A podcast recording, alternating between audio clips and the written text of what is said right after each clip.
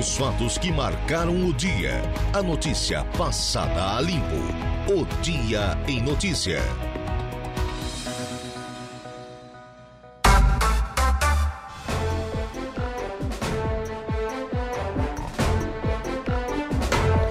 Agora são 16 horas mais 9 minutos, 16 e 9. Boa tarde a você, ouvinte da Rádio Araranguá 95.5 FM. Chegamos ao período vespertino da quarta-feira. Sim, é quarta-feira. Tá pensando que é segunda? Não. Já estamos no meio da semana, depois das festas de Momo, né? Boa parte delas não acontecerão aqui na nossa região por conta das fortes chuvas, mas em um ponto ou outro o carnaval foi devidamente comemorado, sim.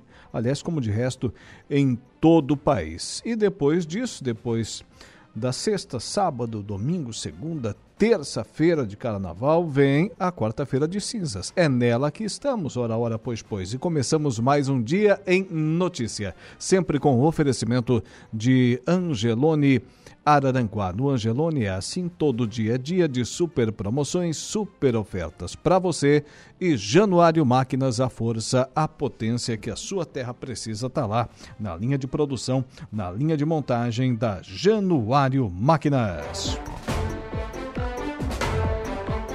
Começamos agora mais um dia em notícia hoje no programa. Daqui a pouco converso com o deputado estadual, já já dentro de instantes, conhecidíssimo, né? Conhecidíssimo em toda Santa Catarina e no país. E no país chegou a apresentar uma edição do Jornal Nacional.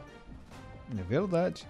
Hoje deputado estadual está lá nos defendendo na Assembleia Legislativa de Santa Catarina. Daqui a pouco eu converso com o deputado Mário Mota. Vai falar sobre a CPI da Operação Mensageiro.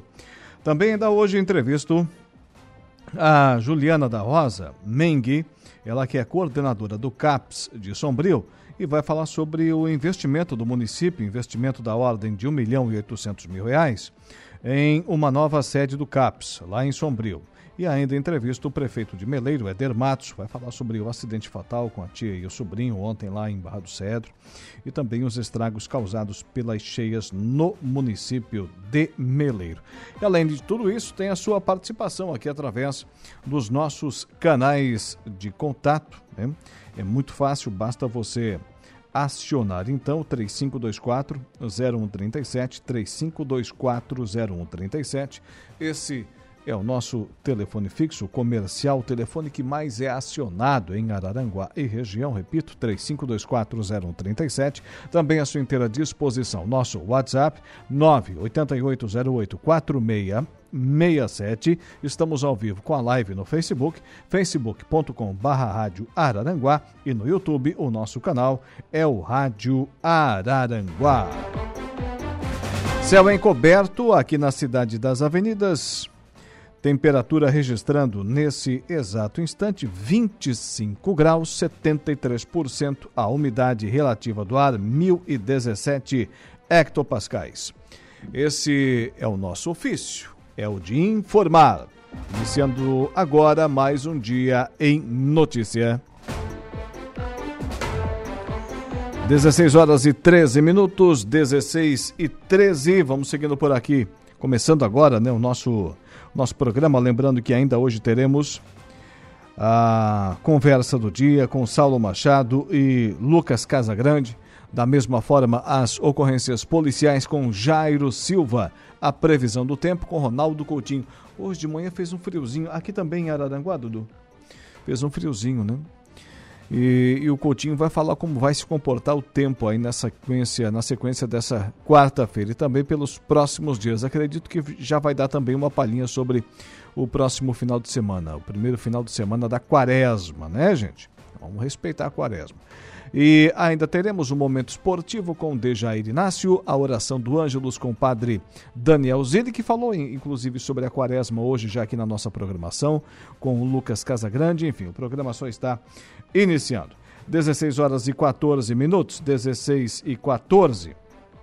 Temos aqui matéria, agora rapidinho, vamos lá.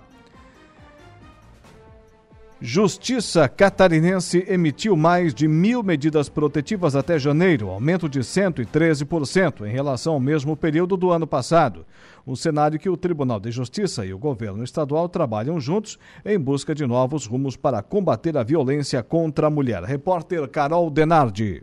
Os números são surpreendentes. Somente durante o recesso forense, entre 17 de dezembro a 8 de janeiro, a Justiça de Santa Catarina analisou 1.563 pedidos de medidas protetivas e deferiu 1.021, ou seja, foram concedidas mais de 46 medidas por dia, um aumento de 113% em relação aos atos deferidos durante o mesmo período em em 2021-2022. Uma realidade que os órgãos de segurança pública e a justiça trabalham juntos para combater. Sendo assim, integrantes do Tribunal de Justiça catarinense e do Colegiado de Segurança Pública do Estado se reuniram para aperfeiçoar o acompanhamento das medidas protetivas de urgência que são expedidas para proteger as mulheres vítimas de violência doméstica. A desembargadora Ildemar Meneguzzi de Carvalho, coordenadora da CEVID, a Coordenadoria da Mulher em Situação de Violência Doméstica e Familiar do TJ Catarinense, ressalta o objetivo da integração dos sistemas de segurança. É o recebimento da decisão da medida protetiva de urgência do juiz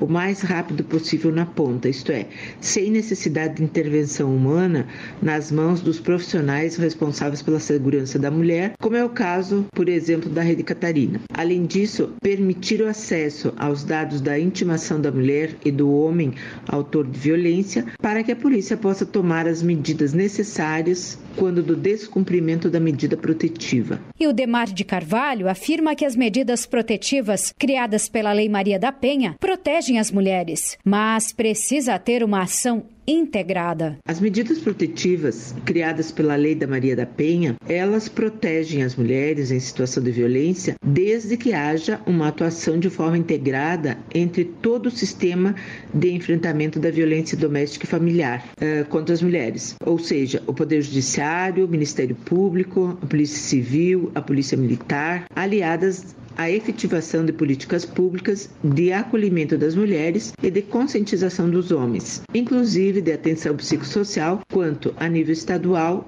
e municipal. Digo isso porque a decisão da medida protetiva, ela precisa ser uma medida de proteção desta mulher, num período em que ela precisa se recompor, se reestruturar para que consiga romper o ciclo da violência. As mulheres que se sentem ameaçadas de alguma forma podem solicitar medida protetiva. A responsável pela Coordenadoria da Mulher em Situação de Violência Doméstica e Familiar do Tribunal de Justiça detalha como é feito processo. As mulheres que se sentem ameaçadas, elas podem requerer uma medida protetiva através de vários canais. Elas podem ir direto na delegacia de polícia ou podem fazer os requerimentos de forma online, pelo balcão virtual da SEAV no site do Tribunal de Justiça de Santa Catarina ou pela delegacia virtual. Contudo, se a agressão estiver acontecendo no momento, pode-se ligar direto para o número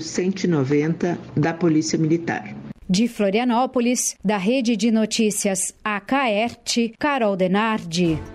Está aí, portanto, a repórter Carol Denar, de Justiça Catarinense, emitiu mais de mil medidas protetivas até janeiro. Presta atenção nesse número: mais de mil medidas protetivas. Aumento de 113% em relação ao mesmo período do ano passado.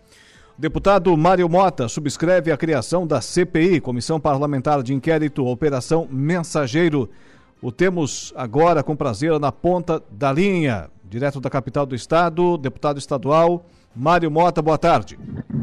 Boa tarde para você, meu amigo. Boa tarde para todos os nossos ouvintes da Rádio Araranguá, uma, uma audiência regional da maior qualidade do sul do estado. Estou à sua disposição, meu amigo. Quem está nos acompanhando pelas redes sociais, no Facebook e também ainda no YouTube, pode acompanhar ao vivo aí a presença do deputado Mário Mota, conhecidíssimo Mário Mota, do meio de comunicação do estado de Santa Catarina, está com a gente também aí ao vivo, é, conversando com os ouvintes da Rádio Araranguá. Deputado, e essa criação da CPI Operação, da Operação Mensageiro. O que lhe chama a atenção nessa operação? Bom, inicialmente a iniciativa foi do deputado Sargento Lima, do PL. E, em segundo lugar, a, a, o objetivo que ele colocou na sua justificativa, que foi exatamente o que me levou a subscrever também em quinto, uma vez que quatro outros deputados já haviam subscrito esta, esta criação da CPI, o pedido de criação, é, eu, eu subscrevi justamente por quê?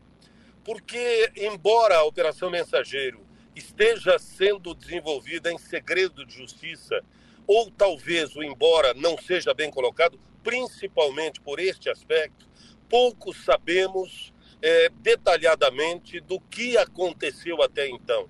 Algumas informações estão começando a surgir pela mídia.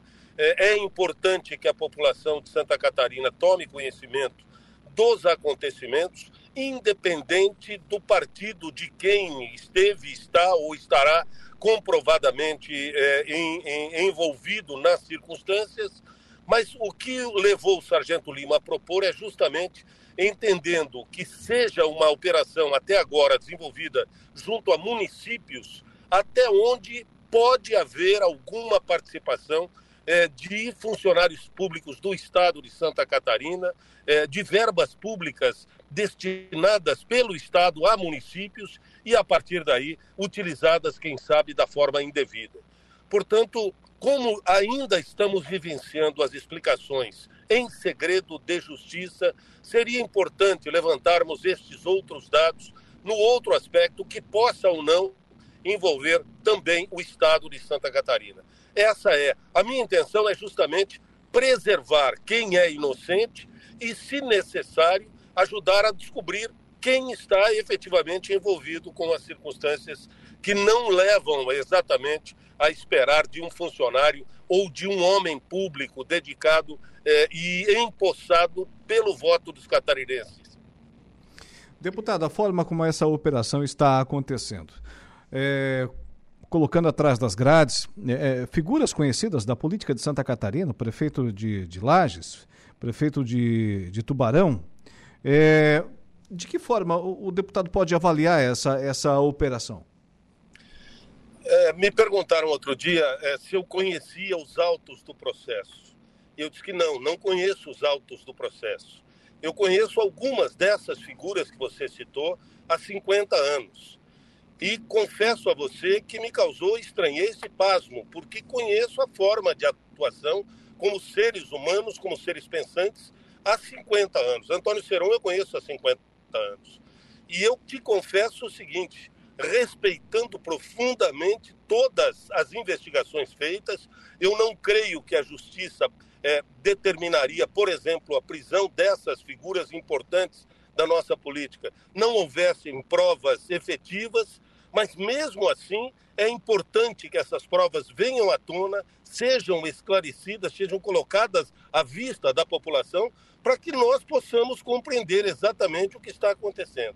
Por enquanto, repito, eu não conheço os autos, eu conheço essas figuras.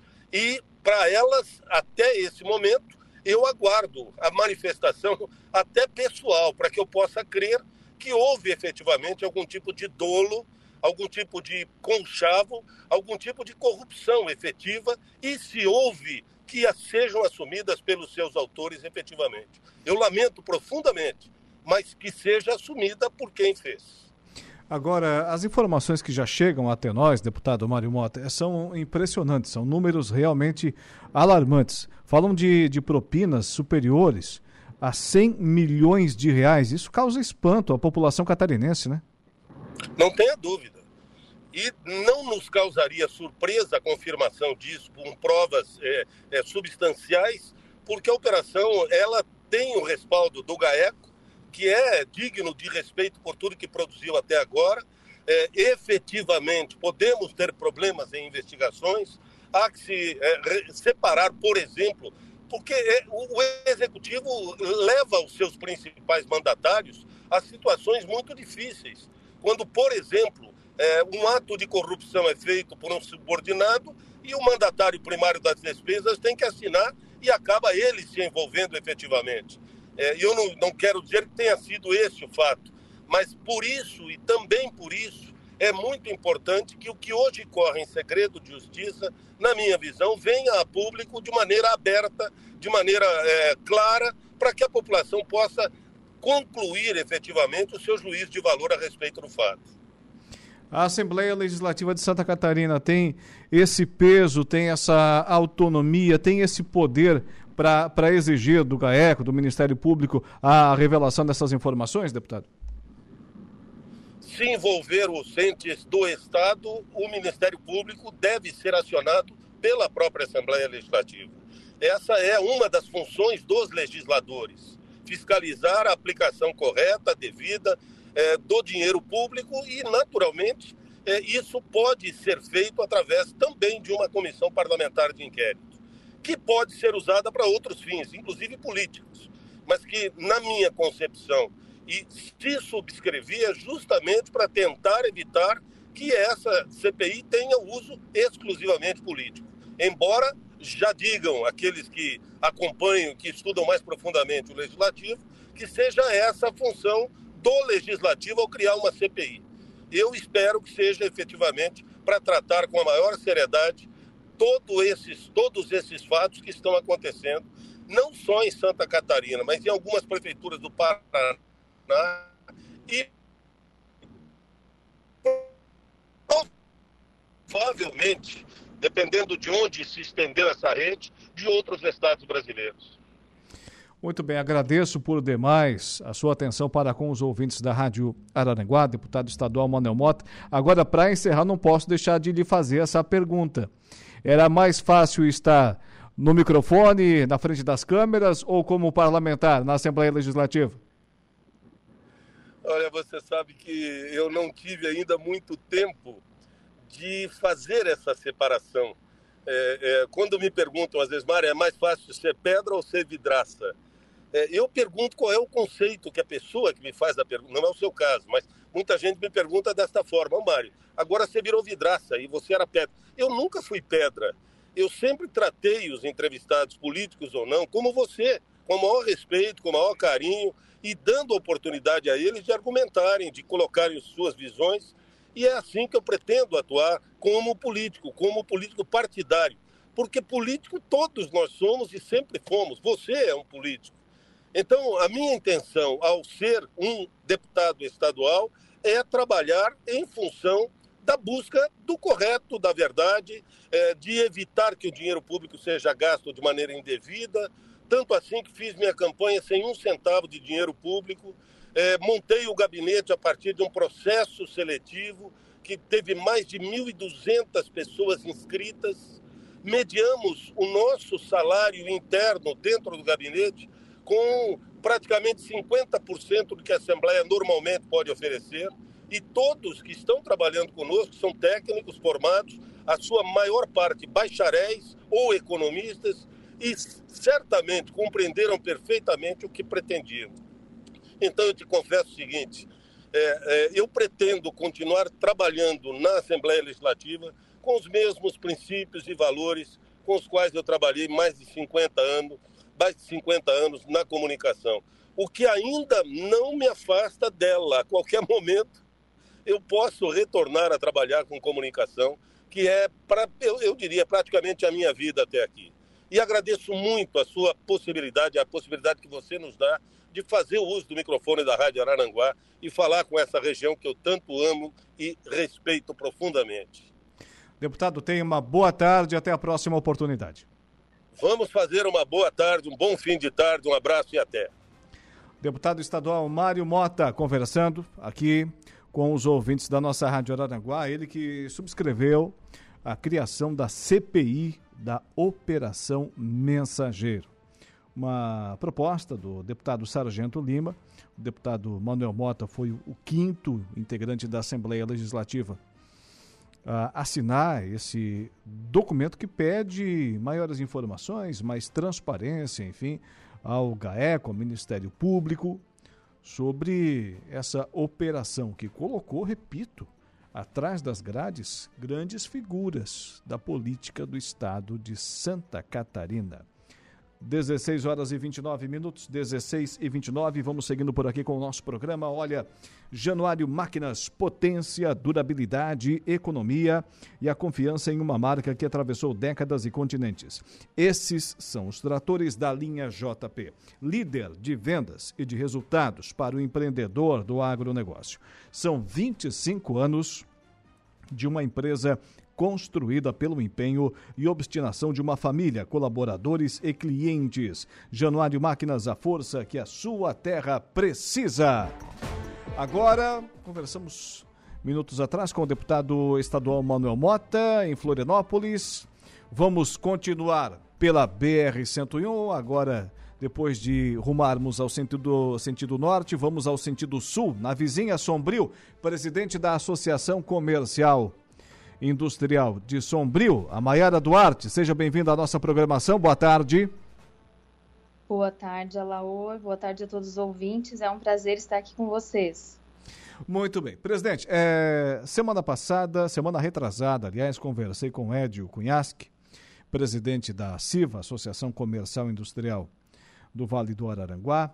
Na última segunda-feira entrevistei aqui o Adelor Emerich, da CIJAN, Associação Comercial Industrial de Jacinto Machado, e agora abrimos espaço para nossos amigos e parceiros da Associação Comercial Industrial de Sombrio, a nossa ACIS, que inicia o ano de 2023 também com bons números, presidente.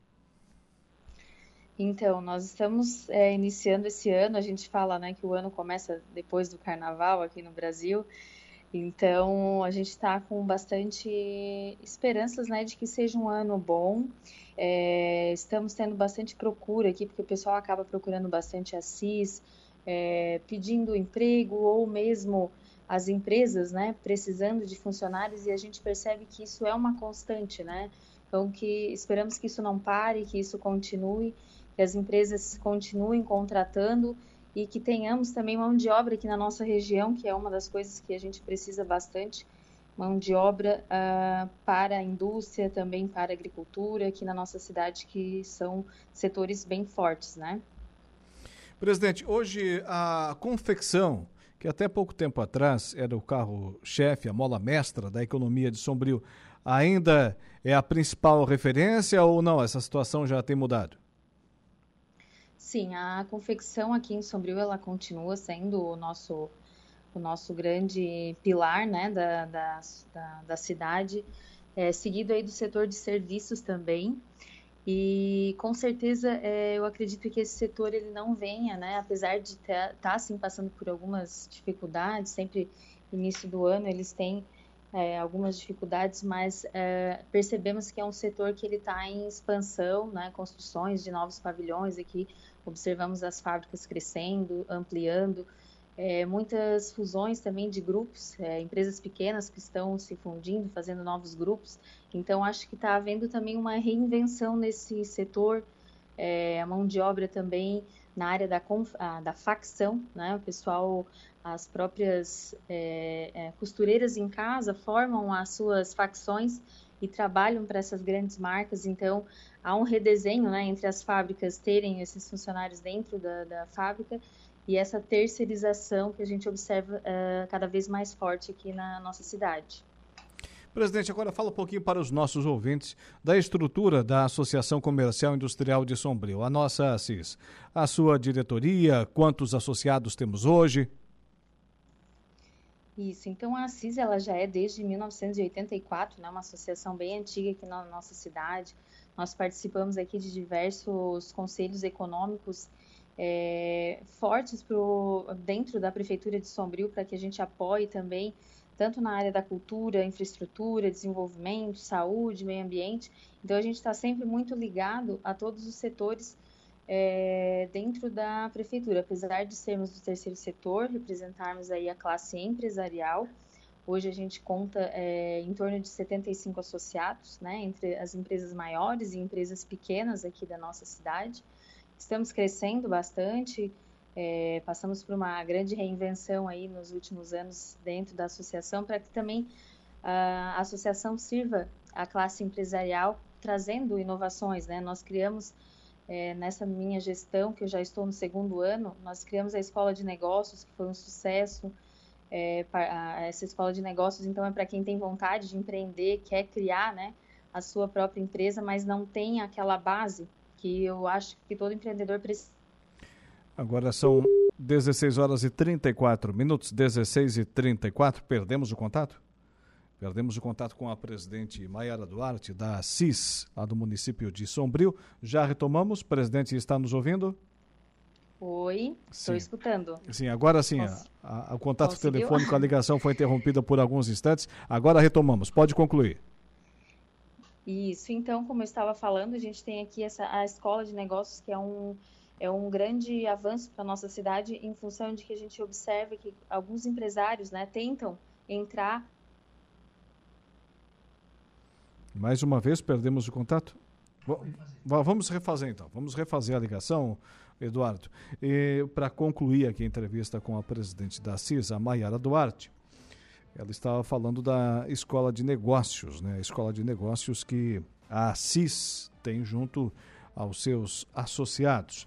Agora são 16 horas e 35 minutos, 16 e 35 no Angelone Araranguá, gente todo dia é dia. Quem faz conta faz feira no Angelone. E não escolhe o dia, porque lá todo dia é dia. Quem economiza para valer passa no açougue do Angelone e sem escolher o dia, porque na feira, no açougue e em todos os corredores você encontra o melhor preço na gôndola e as ofertas mais imbatíveis da região. Baixe o aplicativo e abasteça. 16 horas e 36 minutos. Daqui a pouco nós ah, iremos até o intervalo comercial. Teremos aqui o nosso intervalo comercial. E, e na sequência, então, na sequência, o Ronaldo Coutinho estará aqui conosco, trazendo a, a previsão do tempo, né? E logo depois, também no segundo bloco aqui do Dia em Notícia, o Jairo Silva. O Jairo Silva com as ocorrências policiais. 16 horas e 36 minutos, 16 e 36. Deixa-me ver quem está conosco aqui na live do, do Facebook. O Valdeci Batista de Carvalho. Boa tarde, amigão. A Laura Alexandre, um forte abraço. Boa tarde para você também. O Valdeci Batista de Carvalho está com a gente lá comentando e também dando o, o seu joinha, né? O Valdeci Batista de Carvalho. Agora sim. É, vamos tentar, vamos tentar mais uma vez, né? Mais uma vez pedindo música ah, no, no, Fantástico pela terceira oportunidade. Maera Duarte, presidente da Assis, nos falava é, da procura é, por esse programa da associação, né? Por parte da, dos associados, ah, com intenção de adentrar nesse projeto aí, de estar junto da, da escola, né? De, de empresário, é isso? Isso, isso mesmo. Desculpa aí se a ligação está com um pouquinho de falha, né? Sim. Então, a escola de negócios é para aqueles jovens empreendedores, não só jovens em idade, mas também jovens no mundo do empreendedorismo, que têm vontade de aprender mais, né? Antes até de abrir um CNPJ e se arriscar aí pelo mundo do empreendedorismo, a gente presta essa, esse apoio. Temos também o Geração Empreendedora, que é um projeto que a gente aplica nas escolas no segundo ano do ensino médio para também a ensinar para eles um pouquinho do que é empreendedorismo. Ah, na, na, na escola, mas isso é, é em escola pública, presidente? E isso somente em escolas públicas. Na verdade, a gente faz também o convite primeiro para as escolas públicas e se não preencherem as vagas, a gente faz também para as escolas particulares. Então, é somente com os segundos anos do ensino médio, a gente faz com que eles abram uma empresa né, de fictício, fa façam todo o processo né, desde elaboração de um produto ou um serviço, o preço de venda, como que vai vender esse produto. Então, ele já tem ali na prática o dia a dia de um empresário. É como é que é o nome do projeto? projeto? Também. Esse é o Geração Empreendedora. Ele não esse tem é um similar aqui na região, acredito eu, né? É, ele é um projeto da FACISC, ele já acontece em alguns anos, né? E eu trouxe para Sombrio ano passado. Então, acredito que Araranguá também com, é, eles façam, né? E nós aqui foi um sucesso no ano passado e a gente vai repetir esse ano novamente. Muito bem, parabéns pela iniciativa, parabéns pela iniciativa. Conversamos com alguns secretários de, de educação aqui da nossa região, alguns prefeitos, enfim, é, já em algumas oportunidades falando dessa necessidade né, de incutir nos nossos alunos o, o sentimento, além de, de, profissionalismo, também de, empreende, é, de, de, ser empreendedor, né? Isso às vezes nos falta aqui na cultura da região, né, presidente? Exatamente, a gente percebe muito isso, esses jovens que são é, convidados né, a participar desse projeto, é, a gente percebe que há um interesse, mas eles não têm realmente noção do que, que é, e muitos deles saem de lá com uma base muito boa, muitas vezes até para ajudar os pais que têm um pequeno negócio em casa, que né, têm vontade às vezes de crescer e não conseguem, então a gente dá essa base para eles, para que eles também, se tiverem um dia coragem ou vontade de empreender, eles já tenham uma base. Então isso é bem importante. Maravilha, excelente. E na agenda de, de, de compromissos, na agenda aí de, de eventos proporcionados pela nossa Assis, já temos alguma coisa para esse ano de 2023 ou vai sentar ainda junto com os associados para definir essa situação? Isso, faltam algumas datas serem definidas, né? O que a gente sabe que vai acontecer, então, é, como eu falei, é a escola de negócios, a gera, o Geração Empreendedora, que é na, nas escolas também, o Fórum Empresarial, que acontece provavelmente agora no mês de maio, a gente está definindo local e data. E também nós temos aqui no Sombrio, nós fizemos o Emprega Sombrio, que é um dia que nós uh, fizemos, levamos as empresas que têm vagas em aberto e chamamos então, né, fizemos uma convocação da, da sociedade aí, quem tem vontade de levar seu currículo. Então nós fizemos essa ponte, né, entre o trabalhador e as empresas. E ano passado nós tivemos mais de 250 inscritos, né, pessoas procurando vagas e mais de 200 vagas em aberto. Então quase que nós, né, é, fechamos aí é, esse balanço é, positivo, né? Tinha mais pessoas procurando empregos e nós conseguimos colocar bastante gente novamente no mercado de trabalho. Foi muito interessante. Que maravilha! Isso é um projeto que teve parceria com a prefeitura, o CIE, foi um projeto, o Cine da própria cidade, então não foi um projeto só da CIS, foi um projeto é, a nível mesmo municipal entre várias, várias entidades, né? E que vai ter novamente esse ano? Vai, não, não sabemos ainda a data, em seguida a gente já informa para vocês, porque é, é algo muito importante de todo mundo estar presente para acompanhar, né? Tá certo. Presidente, para encerrar, quem quiser ser associado da CIS, como é que faz? Então, quem tiver vontade né, de se associar à CIS, pode estar entrando em contato. Nós temos um site www.assissombril.com.br ou pode entrar pelo nosso WhatsApp aqui na cidade, é, da associação mesmo, e fazer essa, essa conversa inicial, né, de como que faz, qual é a, a os valores para contribuir com a nossa associação, que acho que isso é muito importante, que não é só a, a, a, receber a ajuda, né? Mas também a contribuição para que isso, essa, esse movimento se fortaleça cada vez mais, né? Nós representamos aqui o empresariado, então a gente precisa dessa contrapartida do empresário. Então pode chamar aqui no WhatsApp 48996780526. Pode repetir então, para a gente? Posso repetir. 48996780526, tá? Esse é o número do WhatsApp aqui da associação. Quem tiver interesse pode entrar em contato com a gente e a gente vai explicar bem certinho. A programação da Rádio Araranguá estará sempre à sua inteira disposição. Presidente da ASSIS, Associação Comercial Industrial de Sombrio, Maiara Duarte. Parabéns pelo trabalho, transmita esse abraço e transmita para todos os nossos associados da ASSIS, para a diretoria. Tenha uma excelente quarta-feira. Até a próxima. Excelente para vocês também. Obrigado pela oportunidade de estar falando um pouquinho sobre a CIS.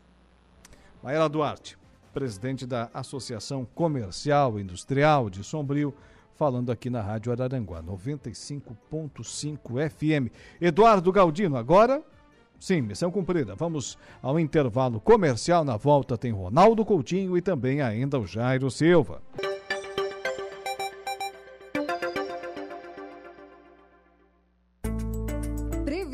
Tempo. Oferecimento. Graduação Multi-UNESC. Laboratório Rafael. Lojas Benoit. Bife Materiais de Construção.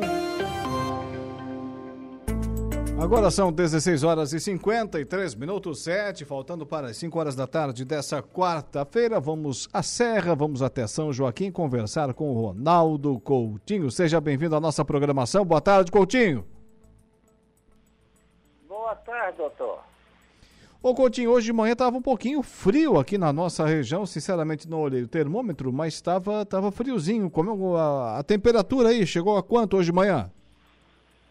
Aqui deu 7,2. 7 graus? Não, ainda está dentro do padrão. É? É, vocês aí tiveram temperaturas entre 16 e 18 graus, aquele friozinho normal. Aqui 7, 7, 8, 9 graus nessa época do ano, sempre é raro o, o, mês de fevereiro que não tenha pelo menos um dia. Não é tão comum, por exemplo, que nem a semana passada, chegou a 6, teve locais aqui com 3, 4, aí já é mais, não é tão frequente. O Coutinho, o pessoal tá com saudade do calor, quando é que ele vai voltar? Eu não estou com nenhuma.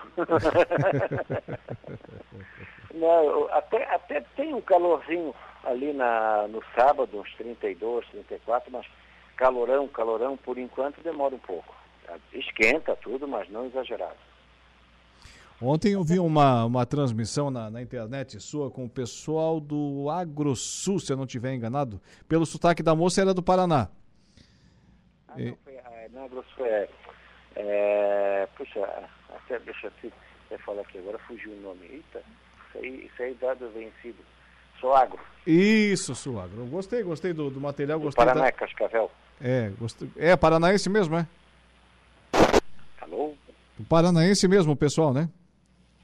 É, Cascavel. É, e você falava da, da projeção aí para os, os próximos meses, Coutinho. Fale para, para os nossos ouvintes também o que está por vir aí, de forma resumida, para o mês de maio, junho, chegada do inverno, enfim, dá para fazer um, um resuminho rápido para a gente? É, como o, inclusive atualizei agora no canal do Tempo a Laninha, né? Então, a, a Laninha a Laninha está terminando agora em fevereiro, início de março. Essa transição, esse primeiro semestre vai ser bem bagunçado, né? De tudo um pouco. O frio chega cedo ainda. E a parte final do inverno é que vai ser mais úmida. Aí vem aquele nosso drama, né? O excesso de umidade. É que nem principalmente o Rio Grande do Sul, que agora está reclamando da falta. Daqui a pouco vão começar a perguntar quando é que para de chover é o outro lado da moeda que aos poucos está se aproximando. Deve começar a vir esse lado úmido ali de julho, agosto para frente. Então teremos um inverno chuvoso. Parte dele, não todo. Tá certo. E os próximos dias aí, amanhã, sexta-feira, sábado, domingo, hoje ainda esse restinho de quarta-feira, como é que fica o tempo? É, hoje, se tiver chuva, é coisa assim muito isolada ali no costão da serra, maior parte da região, tempo bom. Foi um dia bom para o pessoal que está colhendo. Amanhã, bom pela manhã, pancadas isoladas de verão à tarde e noite nessa quinta, sexta e sábado. E aí aquela situação, é sempre aproveitar o período da manhã e entre meio próximo do meio-dia para frente começam os primeiros sinais de chuva e trovada no costão da serra.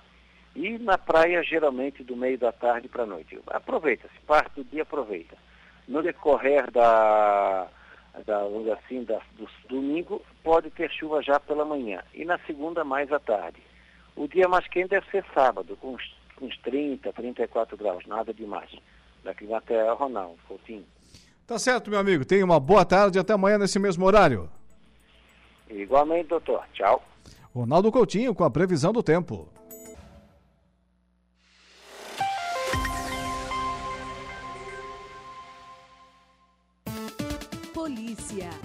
Oferecimento. Unifique. A tecnologia nos conecta. Autoelétrica RF Araranguá. E Estruturaço. Loja de gesso acartonado. Incêndio destrói residência no bairro Fortaleza, em Praia Grande. Ocorrências policiais com Jairo Silva. Boa tarde. Boa tarde, Alaor. O Corpo de Bombeiros de Pasto Torres registrou um incêndio à residência no início da manhã da última terça-feira, ontem, portanto, feriado, dia 21, em Praia Grande, viu, Alaor? A guarnição foi acionada por volta de 5 e 10 da manhã e, quando chegou no local, na estrada geral do bairro Fortaleza, foi confirmada a natureza da ocorrência. Tratava-se de uma casa mista com aproximadamente 64 metros quadrados em fase de extinção. A rede de energia elétrica tinha sido desligada e não havia gás de cozinha no interior do imóvel, que foi destruído pelo fogo. A guarnição efetuou o combate direto às chamas, realizando o rescaldo e evitou que o fogo se propagasse para uma edificação ao lado. Após o isolamento da área, o local foi deixado aos cuidados do proprietário. Estamos apresentando o Dia em Notícia. Agora são 17 horas e 2 minutos. Depois da previsão do tempo, também na sequência das ocorrências policiais, vamos fazer o seguinte. Vamos até o intervalo comercial, abrir espaço aqui para as empresas, produtos e serviços que acreditam no nosso trabalho, mas sobretudo na sua audiência. Porém, entretanto, no entanto, antes de tudo isso, tem o Igor Klaus com a notícia da hora. Olá, Laor. Voltamos com a notícia que Dino determina novo inquérito sobre mortes de Marielle Anderson. Notícia da hora. Oferecimento. Giasse Supermercados, Laboratório Bioanálises, Civelto Centro de Inspeções Veicular, Clínica de Olhos São José, Lojas Colombo e Rodrigues Ótica e Joalheria. O ministro da Justiça e Segurança Pública, Flávio Dino, informou hoje que determinou a instauração de um novo inquérito da Polícia Federal para ampliar a colaboração com as investigações sobre o assassinato da vereadora Marielle Franco e do motorista Anderson Gomes, que conduzia o veículo em que ela estava. O crime completa cinco anos no dia 14 de março e ainda não houve conclusão sobre mandantes e motivações. Dino publicou imagens em uma portaria do setor de inteligência da Polícia Federal no Rio de Janeiro, segundo o qual o delegado Guilhermo de Paula Machado Catrambi é responsável pelo caso. A portaria instaura um inquérito determinando que as investigações apurem todas as circunstâncias que envolvem os crimes. As investigações da Polícia Civil e do Ministério Público do Estado do Rio de Janeiro apontaram um sargento reformado e expulso da Polícia Militar do Rio de Janeiro, Rony Lessa, como o autor dos disparos, com colaboração do ex-policial militar Elcio Queiroz. Eles estão presos preventivamente desde 2019 e respondem por duplo homicídio triplamente qualificado e pela tentativa de homicídio contra uma assessora de Marielle, que também estava no veículo e sobreviveu. Eu sou Igor Claus e este foi o Notícia da Hora.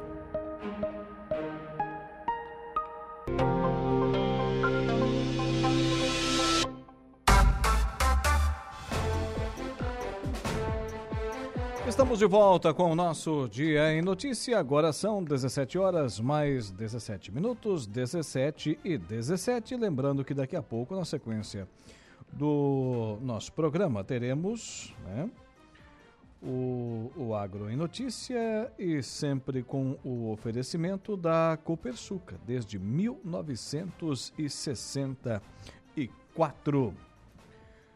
O Centro de Atenção Psicossocial CAPS 1 de Sombrio, em breve, terá uma nova sede, com R$ 1.861.049,41 em investimentos, quase 2 milhões de reais.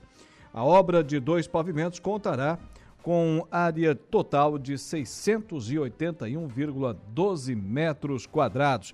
Para falar sobre esse assunto, converso agora com a coordenadora do CAPS de Sombrio, a Juliana da Rosa Mengue. Seja bem-vinda à nossa programação. Juliana, boa tarde.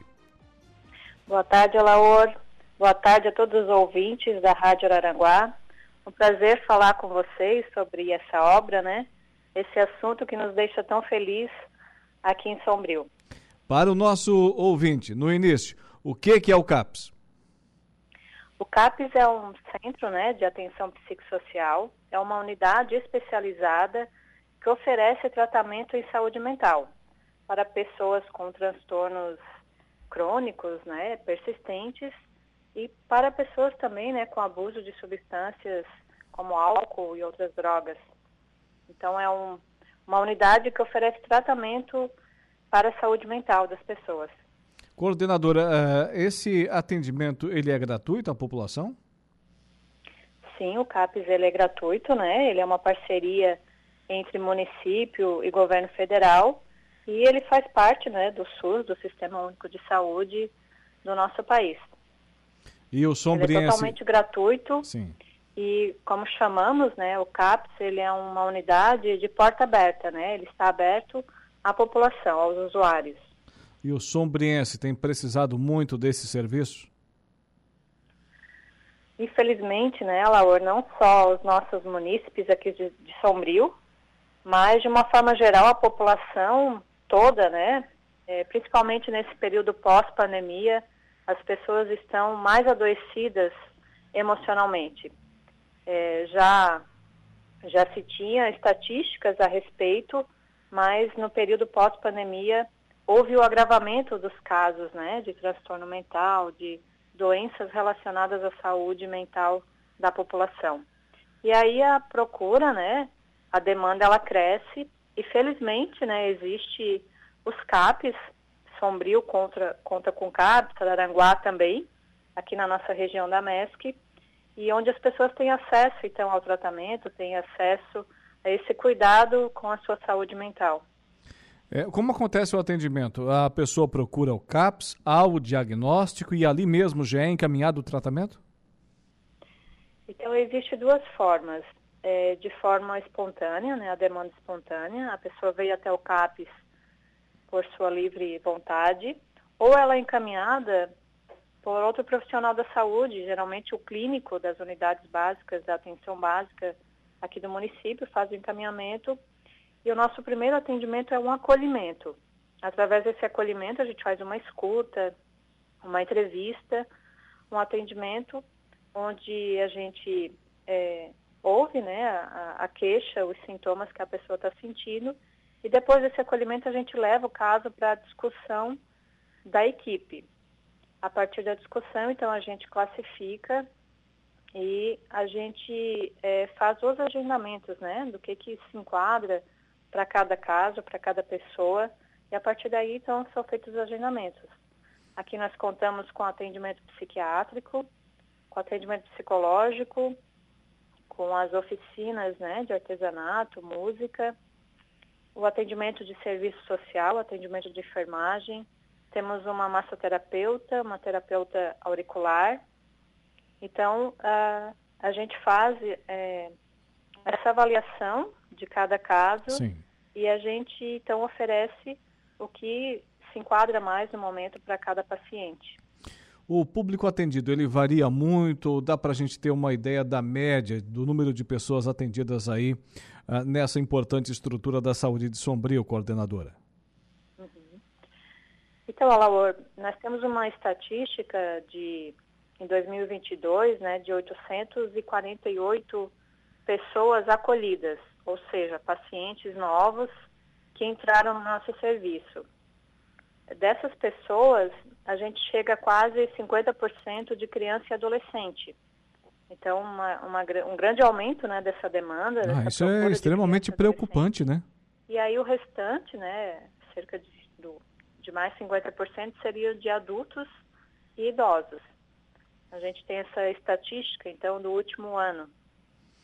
Sim, e o CAPS de Sombrio atende principalmente, uh, totalmente a população de Sombrio ou não? Como não tem essa estrutura em outras cidades, como disse aqui a coordenadora, em toda a nossa região são somente dois municípios que podem contar com o CAPS, Araranguá e Sombrio, o município também eh, pode disponibilizar esse atendimento a outras cidades ou não, majoritariamente a população sombriense? É, neste momento, né, é, o CAPES ele atende apenas a população de Sombrio. Sim. E então cada município, os municípios que não ainda possuem o CAPES, eles têm um serviço de saúde, um ambulatório de saúde mental, e aí cada é, cidadão vai procurar dentro do seu município, né? Hoje nós atendemos especialmente, especificamente os cidadãos de Sombrio. E nos fale um pouquinho agora sobre essa nova sede, aí quase 2 milhões de reais de investimento por parte da administração municipal. Então, essa sede é um sonho, né, que, que estávamos esperando, estamos muito felizes, isso vai melhorar muito o nosso serviço, né, vai ampliar o acesso, vai ter mais conforto, mais condições de mais profissionais trabalhando e diminuir ainda mais, né, a fila de espera. Então, estamos muito felizes né, com esse investimento, com esse olhar da administração, da nossa prefeita, em priorizar essa obra. A gente sabe que são muitas obras necessárias no município, mas felizmente, então, teve esse cuidado e esse olhar para a saúde mental. E a partir dessa obra, nós teremos né, um, uma, um serviço de mais qualidade para oferecer para a população. São 11 profissionais, entre médicos, psiquiatras, psicólogos, como disse aqui a coordenadora, também ainda assistente social, enfermeira e outros. Além do atendimento na sede do CAPS, há a descentralização para os bairros São Luís, Nova Brasília, Guarita e Januária. Essa descentralização ela acontece com grupos de apoio acompanhados por psicólogas, é isso? Isso, exatamente. Agora estamos ampliando para todos os bairros, né? Vai acontecer mais dois grupos que a gente vai cobrir, então, a população aqui de Sombrio. O projeto dos grupos terapêuticos é para facilitar o acesso ao atendimento para as pessoas, né? É, o, através do trabalho em grupo, do grupo terapêutico, na comunidade onde a pessoa reside, isso facilita para que, que ela possa frequentar, para que ela possa ter a, perto da sua casa né, o atendimento e isso com certeza vai trazer resultado no seu tratamento, né? O apoio, o tratamento psicológico ele é importantíssimo, né?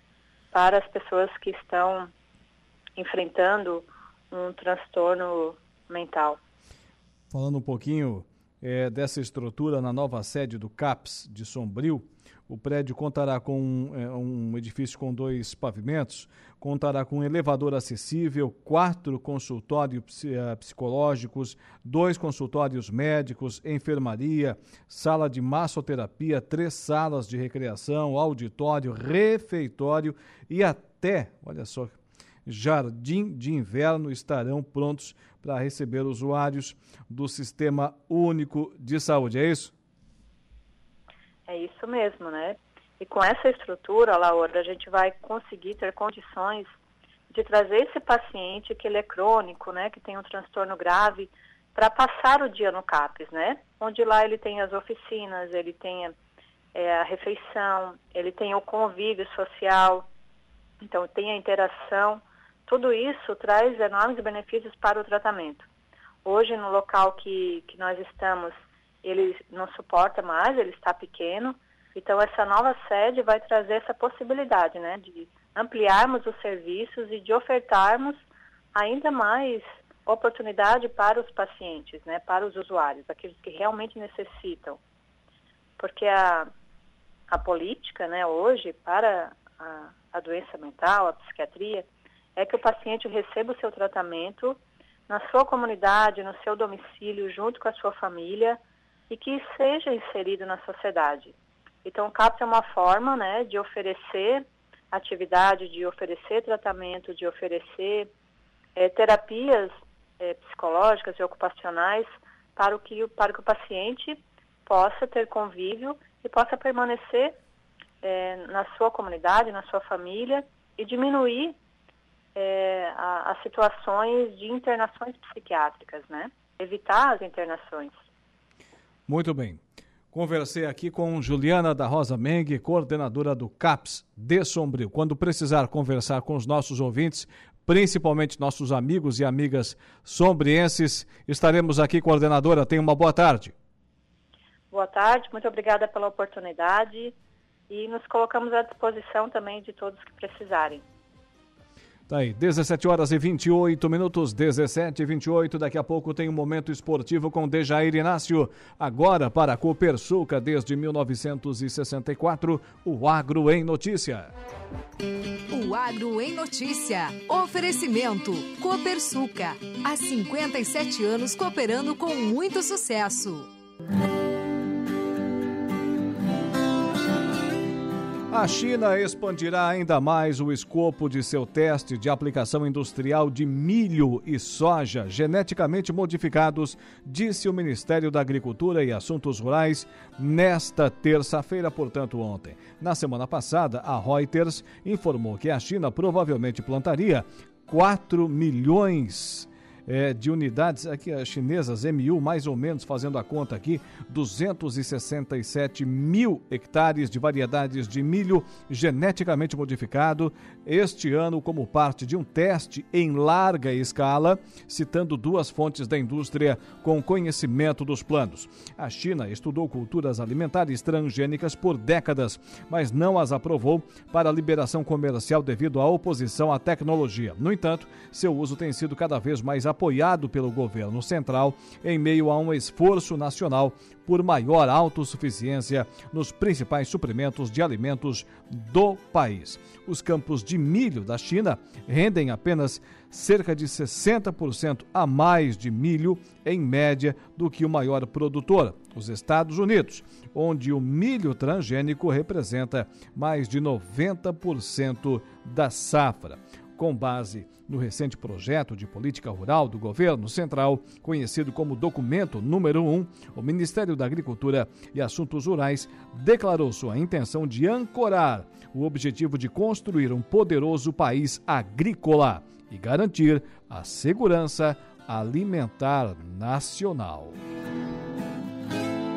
O Agro em Notícia tem o oferecimento da Copersuca. Nossas decisões sempre levam em conta a opinião e o desejo dos nossos associados. Realizamos assembleias gerais ordinárias em que todos os associados participam. Elegemos democraticamente os conselheiros de administração, conselheiros fiscais e membros dos comitês educativos. Nessas assembleias anuais, informamos todas as ações do ano e convidamos a todos para uma deliberação cooperativa sobre os resultados e planos futuros. Desde 1964, essa é a Copersuca.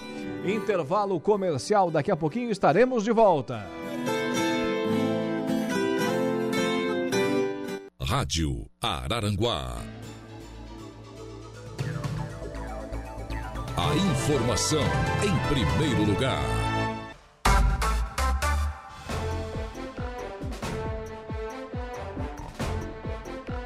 Agora são 17 horas e 43 minutos, 17 e 43. Potência, durabilidade, economia e a confiança em uma marca que atravessou décadas e continentes. Esses são os tratores da linha JP, líder de vendas e de resultados para o empreendedor do agronegócio. São 25 anos de uma empresa construída pelo empenho e obstinação de uma família, colaboradores e clientes. Januário Máquinas, a força que a sua terra precisa. Aplicativo Angelone, o novo jeito de você encher o carrinho. É bem simples. Baixe o aplicativo, se cadastre e acesse o canal Promoções. Ative as ofertas exclusivas de sua preferência e pronto! Faça suas compras na loja, identifique-se no caixa e ganhe seus descontos. Toda semana, novas ofertas. Aplicativo Angelone. Baixe, ative e economize. Puxa a vinheta, troca a trilha, o Eduardo Galdino. Momento esportivo. Momento esportivo. Oferecimento. De Pascoal Araranguá. F3M. O Lojão Materiais de Construção. E hoje tem Suíço no Morro, é isso, Dejair Inácio? Boa tarde. Boa tarde, Alaor, tudo bem? Tudo bem. Tudo certo. Hoje tem Suíço no Morro dos Conventos. Começa hoje o mata-mata, as quartas de final da competição, a maior competição de verão aqui da região um campeonato macro-regional, um campeonato que vem jogadores de várias regiões aqui do sul do estado, até de fora do estado também. E hoje começa aí a fase decisiva, a fase de mata-mata, como se dizia na moda antiga, né? 20 horas teremos Verdinho contra Rancho Cipó Milome, uma reedição da decisão do ano passado, quando o Verdinho acabou aí sendo campeão da competição. O Verdinho que hoje busca aí a sua quinta semifinal da competição. Olha só. Quinta semifinal. Seguidos. Seis edições participando, cinco semifinais busca chegar de forma consecutiva a equipe do Verdinho. Verdinho que é o atual campeão da competição, assim como o Rancho também chega com frequência. Já foi vice-campeão duas vezes, foi campeão no sintético no Arroio Silva com essa mesma base do ano passado, né? E esse ano classificou como o quinto melhor time, vai enfrentar o quarto melhor time que foi o Verdinho. Com isso, hoje só a vitória interessa para o Rancho a equipe do, do Rancho de Meleiro, porque o Verdinho joga pelo empate. Os quatro primeiros jogam pelo empate. Esse jogo às 20 horas, Verdinho e Rancho. Às 21 horas tem o Santa Cruz que está, foi a única equipe com 100% de aproveitamento da primeira fase. Três jogos, três vitórias. O Santa Cruz do Marcelo Mandelli irá enfrentar aí o Atlético Mato Alto Teixeira. Esse jogo às 21 horas com transmissão ao vivo aqui da equipe de esportes da 95.5. Quem é que vai estar na equipe hoje? Jairo Silva, Raimundo Daroite e também é, Dejair Inácio. Tá certo. A partir das 21 horas, é isso? Quem é que joga? E o Igor Klaus aqui na mesa, claro, não podemos Maravilha. esquecer, né? O quarto componente. Sim. O quarto elemento. 20 horas, Verdinha e Rance Palmilome. 21 horas, Santa Cruz e Atlético Mato Alto Teixeira.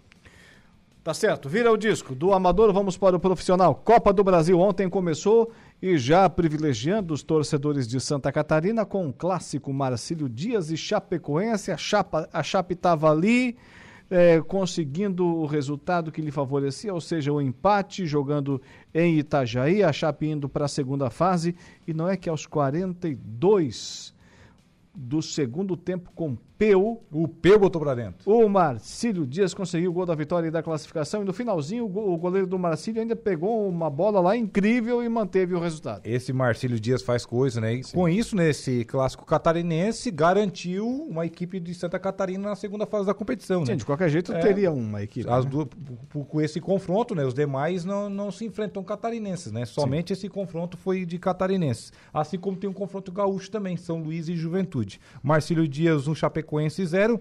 Nesse, nesta primeira fase, o mandante é o menor ranqueado e quem joga pelo empate é o visitante. No caso, a Chapecoense jogava pelo empate. Acabou sendo derrotada a placar de 1 a 0 um clássico catarinense. As duas equipes já se enfrentaram aí também no campeonato estadual.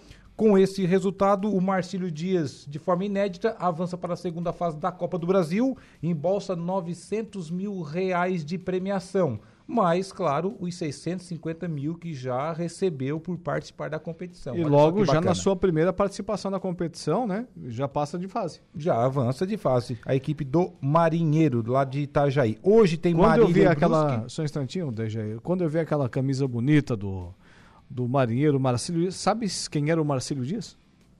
Era o Marinheiro. Marinheiro que lutou na guerra do Paraguai, negro é, é, um dos heróis da, da pátria. Tem ele, monumento lá no estádio, ele, todas as avenidas e tudo. É, é, inclusive é nome de, de rua, de avenida, enfim, é muito homenageado pelo país afora, o Marcílio Dias. E lutando, levou um projétil de canhão em um dos braços, arrancou um dos braços, passou a espada para o outro braço e seguiu lutando até se esvair em, em sangue e, e, e conseguiu ajudar, então, naquela oportunidade o, a, a, Marinha do Brasil a dar sequência, se não me engano, foi na Batalha do Riachuelo, a conseguir a vitória importante na Guerra do Paraguai. Por isso ele é homenageado. Marinheiro Marcílio Dias. E o Clube Náutico Marcílio Dias já é centenário, né? Sim. Uma das equipes centenárias do estado. E eu, tava, eu estava tentando me lembrar a última vez que eu tinha visto o Marcílio Dias na televisão com aquela camisa bonita, né? Azul e vermelha em em listras horizontais. Eu acho que o Jairo Lenzi jogava ainda. Nossa, faz tempo. então, né? Mas vamos lá, tem mais da Copa do Brasil aí? Hoje tem catarinense em campo novamente. Sim. O Brusque joga lá no interior de São Paulo contra a equipe do Marília, 20 horas esse jogo. Amanhã ainda tem trem contra o Vasco da Gama, 21 e 30 Também tem o seu Santos em campo amanhã. Não vai empatar Sim. e nem perder pro Ceilândia, né? Sim. Lá é. no Distrito Federal. Sabe como é que é o nome do estádio lá no Distrito Federal? Diga. Boca do Jacaré. Boca onde do Jacaré. vai se enfiar o peixe, olha só. Sim. É a presa, né? Sim, com Cuidado, cuidado que não vai sair de lá vivo, né? É, é, a dia da, é o dia do, da caça, meu. É o dia da caça, É o dia da caça. É, to, tomara, porque senão a coisa... Tá, e hoje tem, tem que jogo na Copa do Aí falando dos Grêmio, do, do Grêmio também, que, que os gremistas que o Grêmio joga a Copa do Brasil, claro, o Grêmio joga somente no dia 1 de março. Sim. na outra semana contra a equipe do Campinense lá na Paraíba.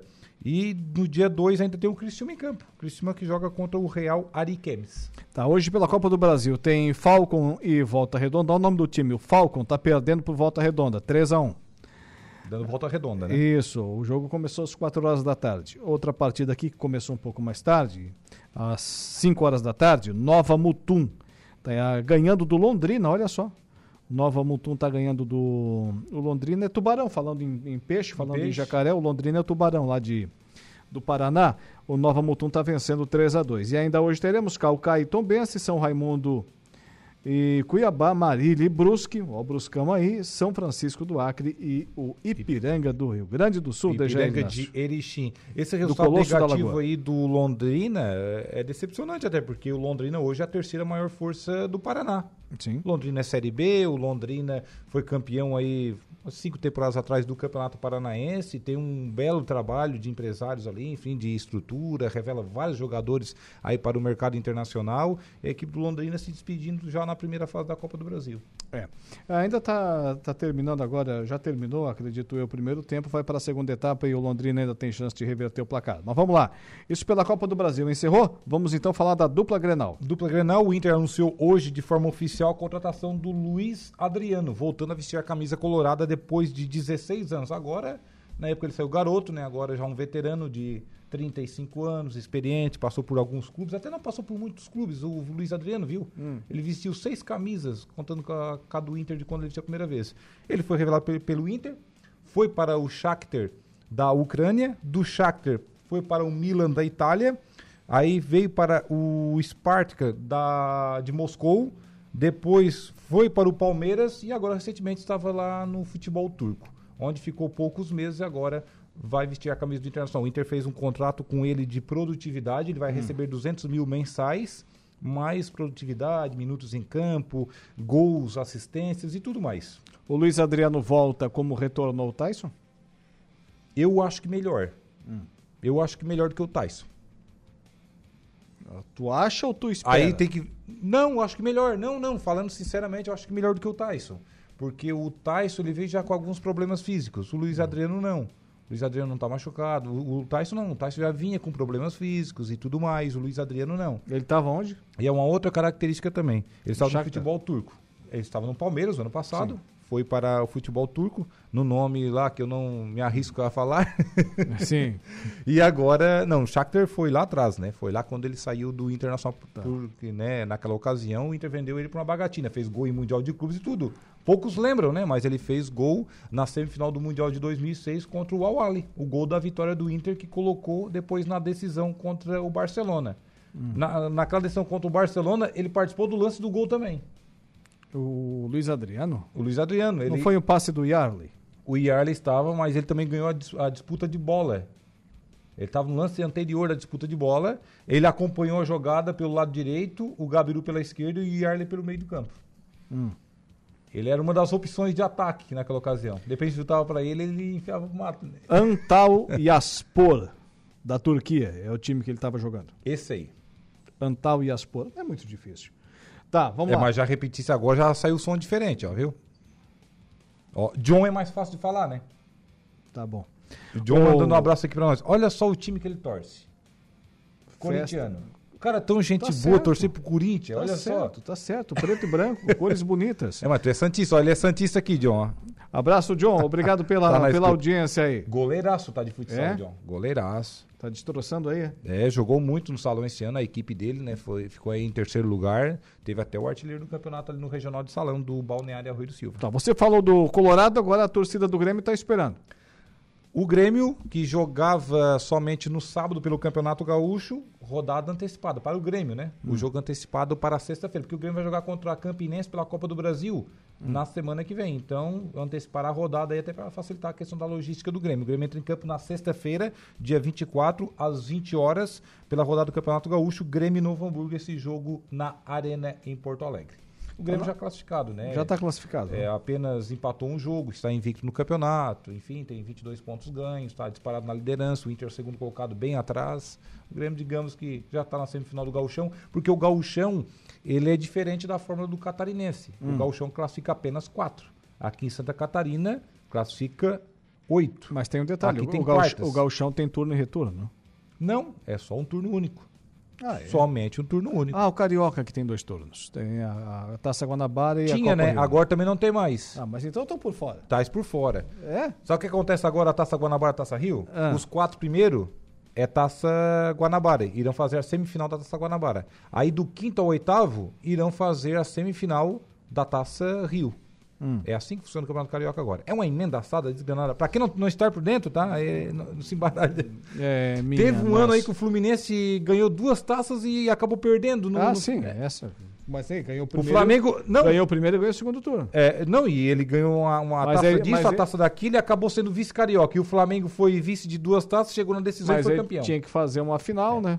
A Federação Carioca de Futebol é daquele jeito. Era o Caixa d'Água que era o presidente ainda. Não, mas geralmente. olha o nome do presidente da Caixa federação. d'água, é Caixa d'Água. imagina, né? Mas geralmente no Rio de Janeiro sempre tem dessas proezas, né? Sim. Eles inventam assim umas fórmulas de disputa que é para o torcedor não entender mesmo, é só eles entendendo o que interessa. O Campeonato Gaúcho tem 12 Se eles não né? brigarem entre si, tá bom, porque daí vocês acertaram, né? O Gauchão tem 12 clubes, né? O Gauchão tem 12 clubes, a exemplo de Santa Catarina. Sim. o Gauchão tudo bem, porque é a dupla Grenal mais 10. Uhum. Dupla Grenal bem acima, claro. Agora, Santa Catarina ter 12 clubes... É um pouco exagerado, né? Muito exagerado, né? Eu acho que 10 clubes estava de bom tamanho. Mas Aí o Grêmio não vai contratar ninguém agora? o Grêmio segue a, a lida aí pelo Michael, né? É um Sim. pedido do técnico Renato Gaúcho, Mas ele tá insiste, disputando, com- tá tá disputando, implorando para a diretoria. Tá disputando com o Palmeiras, tá disputando com o Flamengo. Acho que não vai sobrar é pro Grêmio. complicado, principalmente com o Palmeiras. Acho que o Flamengo, nesse momento, acho que não vai trazer o jogador, mas a questão do Palmeiras que insiste, insiste pesado também o Palmeiras, né? E precisa de um jogador de velocidade, um jogador com aquela característica, até porque perdeu o Scarpa, né? O Scarpa não era exatamente o Michael, mas era um jogador que fazia muita diferença. Ah, tá fazendo Chute, diferença. média, longa distância, a, corria pelos flancos, enfim, aquela coisa toda, E o Michael vinha fazendo essa função e tá fazendo essa função lá fora no Al Hilal. E o Grêmio busca esse jogador que, segundo o técnico Renato Gaúcho, completaria o time. Deixava o Grêmio aí, ou deixaria o Grêmio em outro patamar para a disputa aí que vem Série A daqui a pouco, é competição forte, a Copa do Brasil. Aqui nessa primeira e segunda fase não é tão forte, mas depois a Ah, funila. pois é, o Grêmio tá voltando pra, pra Série A, né? Voltando esse ano e voltando praticamente com o time novo, né? É. Ninguém do ano passado, né? A não ser os goleiros. Hoje tem pelo Campeonato Paulista também Palmeiras e Bragantino. né? Não somos muito afeitos a esse tipo de coisa, mas torceremos para o Palmeiras hoje, né? Para ganhar do Bragantino, deixar o Bragantino com 14 pontos e a gente passar na frente depois. Bah, quem diria? Torcendo pro Palmeiras pra classificar? Bah, que Já, já ouviste a frase os meios justificam os fins? Não. Ah, Esse é um belo exemplo. Na Liga dos Campeões tem dois jogos, dois jogos aí. Duas dois partidas. jogos. Dois jogos estão jogando neste momento Inter e Porto, jogo de ida das oitavas de final. Aquela camisa bonita da Está 0 a Internacional. 0 Linda camisa da Internacional de Milão. Está 0 a 0 Quer ver a branca, né? Tem uma branca que é muito bonita É, também, com co- detalhes coisa, em azul. né? Coisa linda mesmo. É, 0 a 0 está esse jogo. Os dois times, né? Sim. São parecidas as camisas, né? O Porto e a Inter de Milão. E o Red Bull Leipzig perde em casa. Placar de 1 a 0 para o Manchester City, da Inglaterra. E ontem tivemos um jogão, né? Liverpool e Real Madrid. Olha só o Real Madrid. O Liverpool vencia 2 a 0 tava um jogo fácil. O Courtois entregando a rapadura. Umas lambanças, assim que falo, porque é o melhor futebol do mundo. Mas lá também acontece lambança, tá? Sim, acontece. Lá acontece atos racistas, que é um absurdo o que a gente veja. Inclusive no jogo de ontem também teve, tá? Teve jogo de ontem novamente contra o Vinícius Júnior. Acontece os absurdos assim na Europa, que é meio maquiado também a coisa. E depois, deixando esse lado de, de fora e falando do campo, 2 a 0 o Liverpool. Depois foi lá o Real Madrid, empatou ainda no primeiro tempo, 2 a 2 No segundo tempo deu um baile. 5 a 2 Real Madrid, podendo aí na semana que vem perder em casa até por dois gols de diferença. Tá certo. Isso na Liga dos Campeões da Europa, a famosa Champions League. Hoje, então, teremos jornada esportiva a partir das 21 horas. 20 e 40, por aí. 20 e Começa- 40. É, começa um pouquinho mais cedo. Quem é que vai jogar? Hoje joga Santa Cruz contra o Atlético Matoto Teixeira. Tá certo. E todos os detalhes, claro, de Verdinho e Rancho e Palmilome. Dejair Inácio, obrigado. Voltas amanhã nesse mesmo horário. Com certeza, um abraço até lá. 18 horas pontualmente. Esse foi o Momento Esportivo, retornando amanhã nesse mesmo horário. Momento de reflexão e fé. A hora do Ângelos. Olá, querido povo de Deus. Você que acompanha o Dia em Notícia, reze comigo a oração do Ângelos. Em nome do Pai, do Filho e do Espírito Santo. Amém. O anjo do Senhor anunciou a Maria e ela concebeu do Espírito Santo. Ave Maria, cheia de graça, o Senhor é convosco. Bendita sois vós entre as mulheres, e bendito é o fruto do vosso ventre, Jesus. Santa Maria, Mãe de Deus, rogai por nós, pecadores, agora e na hora de nossa morte. Amém. Eis aqui a serva do Senhor. Faça-se em mim segundo a vossa palavra. Ave Maria, cheia de graça, o Senhor é convosco. Bendita sois vós entre as mulheres, e bendito é o fruto do vosso ventre, Jesus. Santa Maria, Mãe de Deus, rogai por nós, pecadores, agora e na hora de nossa morte. Amém. E o Verbo de Deus se fez carne e habitou entre nós. Ave Maria, cheia de graça, o Senhor é convosco. Bendita sois vós entre as mulheres, e bendito é o fruto do vosso ventre, Jesus. Santa Maria, Mãe de Deus, rogai por nós, pecadores, agora e na hora de nossa morte. Amém. Rogai por nós, Santa Mãe de Deus, para que sejamos dignos das promessas de Cristo. Oremos. Infundi, Senhor, a vossa graça em nossos corações, para que, conhecendo pela anunciação do anjo a encarnação de vosso Filho bem-amado, cheguemos por sua paixão e cruz a glória da ressurreição. Por Cristo nosso Senhor. Amém. Glória ao Pai, ao Filho e ao Espírito Santo, como era no princípio, agora e sempre. Amém. Que Deus os abençoe, proteja a sua família, em nome do Pai, do Filho e do Espírito Santo. Amém. Que Deus os abençoe e até amanhã, se Deus quiser. Você ouviu a Hora do Ângelos. Direto da Paróquia Sagrada Família, da Cidade Alta.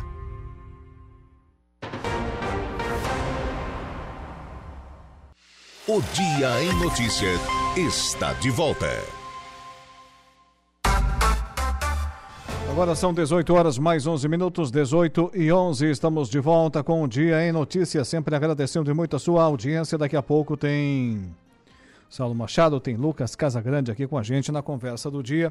Também já já entrevista o prefeito de Meleiro, Éder Matos. Agora, o subcomandante do 4 Batalhão de Bombeiros Militar, Major Renan Fernandes, que comandou as buscas hoje aquele rapaz que está desaparecido desde o episódio do rompimento de um dos cabos da ponte Pêncil que liga Torres a Passo de Torres. As buscas continuam, continuaram também nessa quarta-feira. O depoimento do Major agora aqui no programa.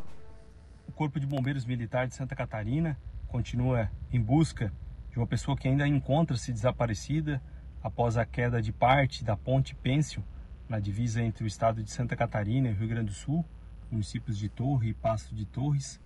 É, neste momento empregamos também as nossas guarnições de moto aquática bem como os nossos botes infláveis, fazendo varreduras tanto no rio Mampituba quanto nas adjacências das praias aqui da nossa região, de forma a localizar essa pessoa que encontra-se ainda desaparecida. Para previsão e planejamento no dia de amanhã, contaremos com o apoio do Batalhão de Operações Aéreas, na qual será empregada a aeronave, para fazer a busca né, no litoral sul catarinense, realizando uma varredura nas praias da nossa região de forma a tentar localizar a pessoa que ainda encontra-se desaparecida. Está aí, portanto, o Major no programa, aliás, o subcomandante do 4 Batalhão de Bombeiros Militar Major, Major Renan Fernandes, que comandou as buscas hoje lá em Torres e também no município de Passo de Torres. Fatalidade que aconteceu nesse final de semana. Uma outra mais fatal, infelizmente, aconteceu no início da tarde de ontem no município de Meleiro, mais especificamente na comunidade de Barra do Cedro. Também sobre esse assunto converso a partir desse momento com o prefeito Éder Matos. Seja bem-vindo à nossa programação. Boa tarde, prefeito. Boa tarde, Alaor. Boa tarde a todos que nos acompanham. Estamos à disposição. Uma tristeza, né, prefeito, que tomou conta ontem dos corações lá da, da população de, de Meleiro e também de toda a região que ficou consternada com o ocorrido lá com aquela moça, com aquela mulher, junto com o seu sobrinho de apenas cinco anos, né, prefeito? É, sem dúvida alguma.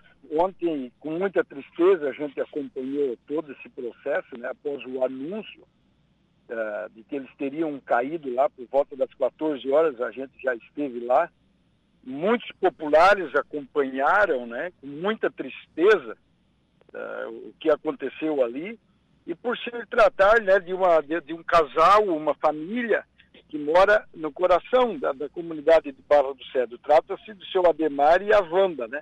Que perderam ali sua filha, Alice, uma moça muito querida. Ela participou, me lembro muito bem, participou lá do, do da nossa festa da Agri Meleiro, uma, uma pessoa sempre muito feliz, muito alegre, né? e que foi junto né, o seu, o seu uh, afilhado, o seu sobrinho. Então hoje participamos também do velório, sepultamento agora à tarde, e sem dúvida alguma é marcado com muita tristeza né, na vida dos meleirenses, as pessoas que comungavam, que conviveram, com aquela família, né? E sobretudo a comunidade de Barra do Cedro, né? E parou uh, para viver com muita tristeza esse dia.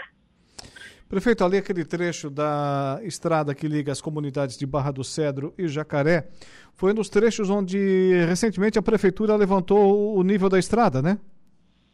É, sem dúvida alguma. Aonde aconteceu o acidente, não chegou a subir água. Um pouco mais para baixo tinha uma lâmina de não mais de 15 centímetros de água. Tá? O que é que se percebeu? Que possivelmente ao ela querer virar a volta, porque ela passou a ponte que foi ampliada, agora largada, e, e ela foi ver o nível do, do da água né, na, na, região, e ela acabou, por se tratar de uma moto que ela não tem marcha, né, acabou se descuidando e acelerou e foi para dentro, porque lá dá para ver no virar aonde ficou a marca do pneu. Sim. Tá? E ali não tinha água, não tinha água na estrada, né? Então foi um, uma fatalidade sem dúvida alguma, tá? Então, aonde ficou interrompido mesmo o trânsito com dificuldade, muita dificuldade de, de, de, de passagem, é a segunda etapa que estaremos começando a fazer o aterro. Quer dizer, foi resolvido sim, aonde foi feito o aterro. Agora tem a outra parte que não foi feito, certo? E no outro lado, sentido uh, o, leste do, do, município, que leva a comunidade do Pique do Rio Cedro, lá também tem uma estrada que teve, uh, que foi impossível ontem de, de, de transitar com um carro pequeno. Então é, é, normal. E ali na Barra do Cedro, você conhece muito bem, Sim. temos ali cinco grandes olarias cerâmicas que há 50 anos eles tiram o material daquela região ali como matéria-prima né, para confeccionar os tijolos. Né? E por que não dizer de que ali ficam, de fato, crateras né, com 3, 4 metros de profundidade, onde, com o advento das, das chuvas, o excesso de chuva, acaba acumulando muita água naquela região. Muito bem. É, prefeito, e além dessa situação, também tivemos uma das pontes, se não estou enganado, ali a divisa de Meleiro com Forquilinha, no pique do rio Cedro, né, que, cujas suas cabeceiras foram escavadas pelas águas ontem também, né? Isso. É onde liga a parte do município de Meleiro com a comunidade de Tilo, né, que é município. É, estamos, estamos com o prefeito ainda na linha. Alô, prefeito Eder Matos, está nos ouvindo? Prefeito Eder Matos está com a gente ainda no contato telefônico. Vamos refazer, Dudu. Vamos refazer. Vamos refazer aqui o, o, contato. Hoje estamos com alguns problemas de ordem técnica, né? Já é a segunda vez que isso acontece. Agora vamos tentar novamente conversar com o prefeito Éder Matos, do município de Meleira, nos fez um relato completo da tragédia que aconteceu lá com a Alicia, moça de 22 anos, e com o seu sobrinho, com o seu afilhado Lorenzo, de 5 anos, na comunidade de Barra do Cedro. E agora o prefeito, o prefeito falava então sobre essa situação da ponte que liga a comunidade de Pique do Rio Cedro a, em Meleiro, a localidade de Tirilo, de Tirilo, no município de Forquilinha. Essa ponte também passa sobre o rio do Cedro, o rio do Cedro, é, e chega até o rio Manuel Alves para depois se juntar ao rio Itopava e formar logo na frente o, o rio Araranguá. 18 horas e 20 minutos, 18 e 20. Lembrando que daqui a pouco, na sequência da nossa programação, teremos Saulo Machado e teremos também o Lucas Casagrande na conversa do dia. Mas, prefeito, falávamos da ponte que agora tem que passar por é, um trabalho de manutenção, é isso? Prefeito Éder Matos está nos ouvindo? Alô, prefeito, está, com, está conosco? Não, não foi possível. Dudu, vamos tentar mais uma vez? Mais uma vez, a terceira, para completarmos aí, para concluirmos então a entrevista com o prefeito lá do município de Meleiro, sempre muito atencioso para com os ouvintes da Rádio Araranguá, sempre é, solícito, né? Com a nossa programação, prefeito de Meleiro, Éder Matos. Olha, potência, durabilidade, economia e a confiança em uma marca que atravessou décadas e continentes. Esses são os tratores da linha JP, líder de vendas e de resultados para o empreendedor do agronegócio. São 25 anos de uma empresa construída pelo empenho e obstinação de uma família, colaboradores e clientes. Januário Máquinas, a força que a sua terra precisa. Vamos tentar uma vez mais. Prefeito Éder Matos está conosco? Sim, sim, sim. Agora, Retornou. Eu, eu, eu, acredito que seja interferência do, dos seus gansos aí, prefeito. Não, não, já, já corri lá de trás. Agora eu estou na frente no Wi-Fi aqui. Muito bem. É, falávamos, sim, é, falávamos da, da ponte entre a comunidade de Pique do Rio Cedro, em Meleiro, e a localidade de Tirilo, em Forquilinha, prefeito. Certo. Eu quero crer que no início da semana que vem estarão ah, sentando, né, ou para avaliar né, em loco a situação daquela ponte. O, o, o, grande problema ficou do lado da Furquilinha. Não vou dizer que felizmente para nós, né? Sim. Mas comprometeu sim o nosso lado também. Mas o lado da Furquilinha comeu por inteiro a cabeceira da ponte, né? Vindo a, a, a, a literalmente ela cair no rio. Então ela ficou meio que meio que pendurada. Mas é um, um, um, problema grande, porque fica uma comunidade praticamente isolada, eles terão que dar a volta lá pelo, pela parte de cima, né? é uma, uma distância um pouco uh, difícil, distante, e, mas as nossas comunidades não afetam, entendeu? Mas Sim. a ponte é uma ponte intermunicipal e seremos, sem dúvida alguma, parceiros para a recuperação daquela ponte. Veja bem, acabou de, de concluir a, a ponte entre Meleiro e Turvo, lá na Boa Vista, entregou para a população. Agora tem uma outra ponte marcando divisa também com problema, prefeito. É, é quando eu preciso convencer alguém é, de, de, fatos negativos, eu costumo sempre dizer: pense que pode ser sempre pior.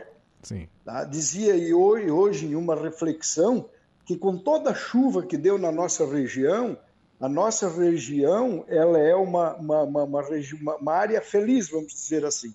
Toda a chuva que deu a exemplo no município do Turvo, há, um mês e pouco atrás, essa chuva que deu e excesso aqui no Balneário Arroio do Silva, se é em uma área acidentada, seria momentos trágicos. Tá? Então pensamos nós que tudo poderia ser pior. Tá? E é uma ação da natureza. Né? Nós tivemos no, no município, você sabe muito bem, vários pontos alagados. Isso faz com que a gente reflita e, e, e busque né, o conhecer para ver por que a consequência, por que as cheias, por que, que, que sobem aquelas regiões. Então, a gente tem que procurar solução. E muita coisa existe solução, basta dedicação. Sim, ah, Então essas, essas chuvas elas têm prejudicado bastante a nossa região, né? E ouvindo o Coutinho aqui hoje na previsão do tempo, perguntei para ele o que teremos no inverno, ele disse: "Olha, chuva". Então se prepare. É, é muito ruim, né? Para gente que precisa, que tem metas, né? A trabalhar para o município aí, o excesso de chuva não é bom para ninguém, né? Seja para a vida no dia a dia do cidadão, para o agricultor né, para nós que precisamos produzir resultados. Né, a água sempre é bom, agora quando é demais, chateia. Muito bem. Prefeito, estaremos sempre à sua inteira disposição. Retornou recentemente aí das férias e com força total para 2023? Precisamos. Contagem regressiva, 22 meses e 10 dias para terminar o mandato, contando nos dedos. um abraço, meu amigo. Um abraço, querido, um abraço. Éder Matos, prefeito de Meleiro, conversando aqui com a gente. 18 horas e 25 minutos. Vamos agora ao intervalo comercial. Na volta, Saulo Machado, Lucas Casagrande, aqui com a gente na Conversa do Dia.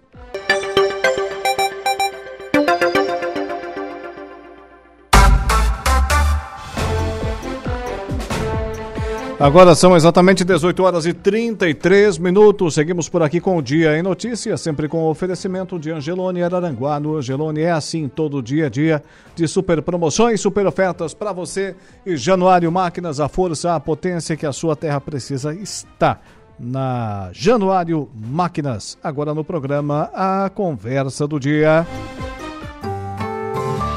A Conversa do Dia. Senhores Saulo Machado, Lucas Casagrande, sejam bem-vindos. Boa noite.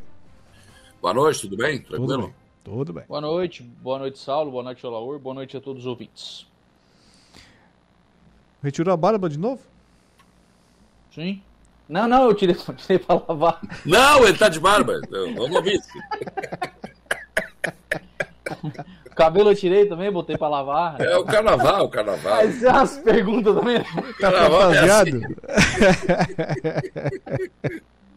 Ô, Alauro, isso aí é pra fugir dos cobradores, cara. Eu também acho, sabe? Claro que é, rapaz. O cara tá sempre diferente, né? Não tem identificação, é igual aqueles, aqueles integrantes lá da Al-Qaeda, o Jornal Nacional bota três, Isso. quatro tipos diferentes, com peruca, sem peruca, cabelo Posso, loiro. posso, dizer um negócio, posso dizer um negócio pra vocês? Por enquanto tá funcionando. Tá, tá dando certo. Legal. Tu sabes quando eu era mais novo, também era encarnado nessas coisas, rapaz. Eu usei bigode, depois usei aquele cavanhaque ridículo, aquele eu não, não consigo, não sei como é que pode, né? Uma vez usei barba também, depois tirava e botava e andava. É isso aí. pô. Mas quando o cara é novo, não sei, é diferente, né? Depois o cara, não, peraí, né? Esse negócio aí não. Não vai. Mas enfim, é legal. Hoje ele tá aí, ó. Tá até mais bonito, tá mais, tá mais novo, né? Sim. É mesmo? Tu gosta a barba, mais assim? A barba deixa o cara Hoje- mais velho, né? Hoje eu tenho chance contigo, então. Não disse isso. Não disse isso. Tá vendo? Não vem de garfo que hoje é sopa, meu querido. Já viu se alguém tomar sopa de garfo? Não dá. Não A vai. gente vira, a gente vira gamela, né? Não, não, não, não. Não, não vem, não vem de garfo que hoje é sopa. Mas, senhores. Não sou dessa turma do Todes. Não, não, não, não, não. Jesus Tô fora. Vamos, vamos mudar de conversa. Esse negócio não vai acabar bem. Senhores, é, hoje eu entrevistei aqui o deputado estadual Manuel Mota. é, e ele falava. Acho que é Mário Mota, hein? É, eu acho que é o Mário Mota, não é o É, Manuel. é, Pô, essa conversa de vocês me hoje. essa conversa de vocês me fez confundir agora aqui. É, o deputado Mota, que agora não é mais o Manuel, é o Mário. né? É o Também Mário. começa com M. E Mário? Ó, Pô, eu, pe- não, eu pensei isso, mas eu não falei, cara. Eles estão É, engraçadinhos um filtro aqui. Mas então tá. Vamos lá, vamos começar de novo. Entrevistei aqui o deputado estadual Mário Mota, né?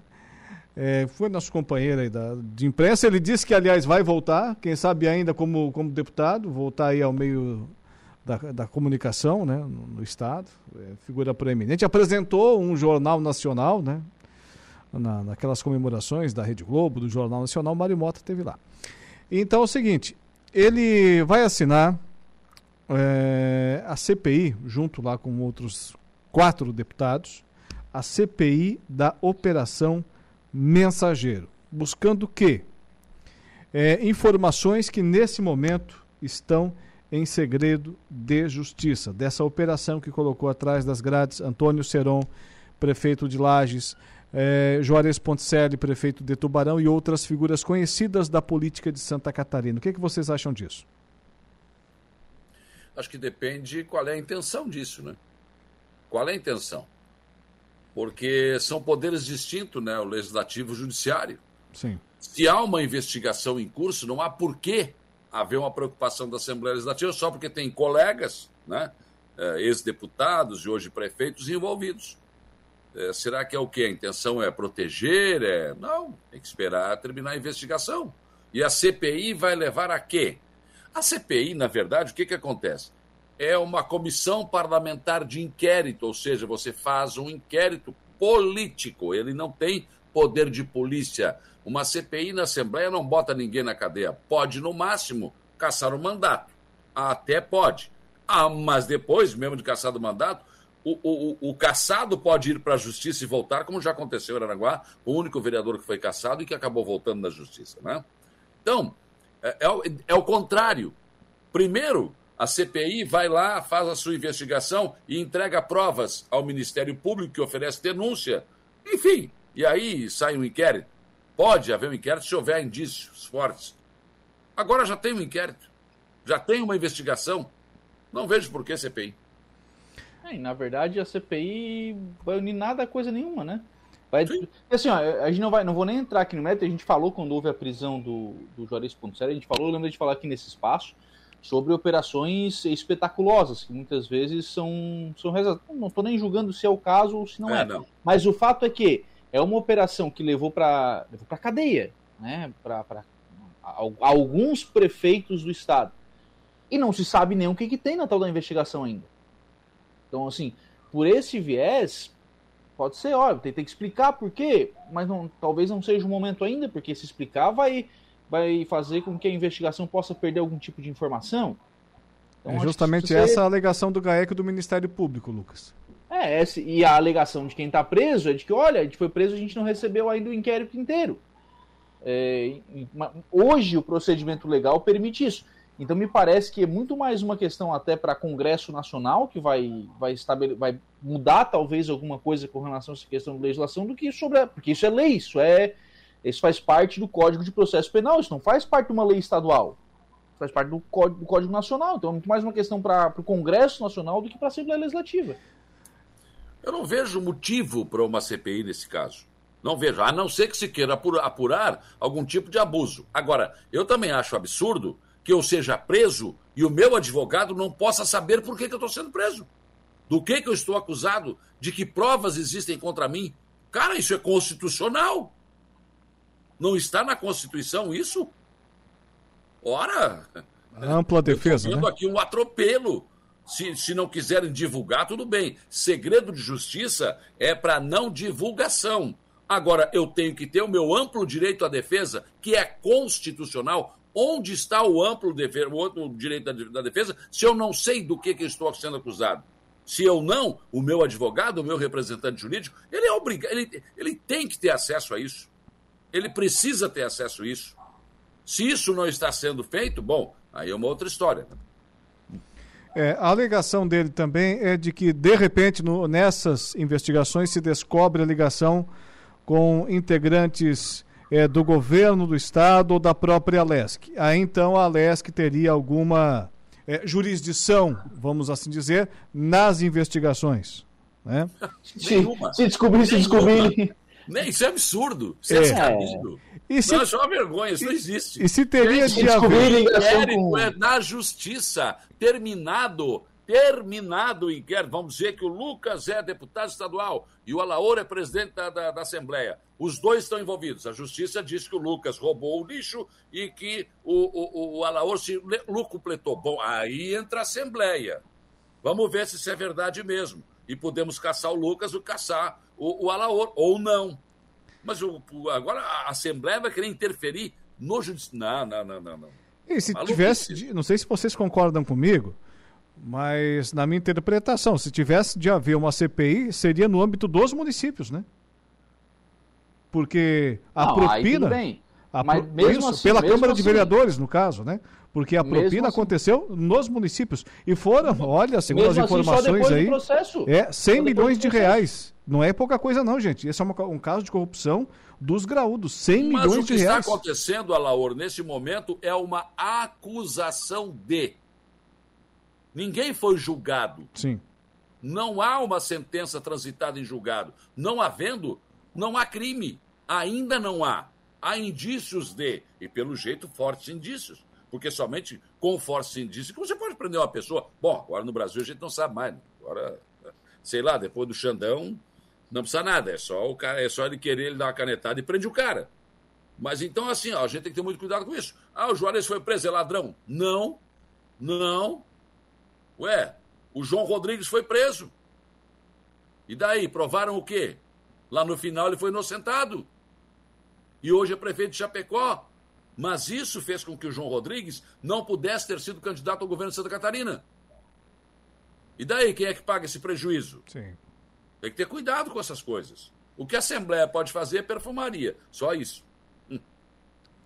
Agora, por falar em justiça, e aí a gente fala de uma situação, o Saulo entrevistou hoje o prefeito Evandro Scaini, aí ali sim tem aquela questão da decisão sobre o calçadão, né, Saulo? É uma situação bem complicada, Lucas. Eu não consigo entender esse. Bom, eu já, tem, já deixei de tentar, tentar entender como é que funciona o Brasil, porque não dá. Ora, você tem em Santa Catarina o IMA, né? E aí tu vai lá. Eu acho que é porque eu sou muito burro, não é possível. Não consigo entender. Tem o, o, Instituto do Meio Ambiente, que é responsável por licenças ambientais. É ele quem diz, isso aqui pode, isso aqui não pode. Enfim. Aí o prefeito Evandro resolve, vou fazer um calçadão à beira. Quando ele falou isso, eu digo, cara, tu tem certeza? Vais arrumar confusão com os órgãos ambientais. Não, mas, ué, vamos fazer tudo como tem que ser. Levou um processo que envolveu muito tempo, muitas pessoas, muito dinheiro também que que eu preciso para fazer? Tudo, tudo, um item por item foi, foi colocado na mesa. Até que as licenças ambientais saíram, até, até que o patrimônio da União se convenceu também e assinou o termo de cessão de uso, está tudo pronto. Aí acontece uma denúncia que eu tive, a, a, eu tive acesso. Eu vi na rede social o prefeito, não sei o que, lá no IMA. Eu vi uma. Cara, isso é muito vago. E o Ministério Público Federal pegou isso e foi para cima.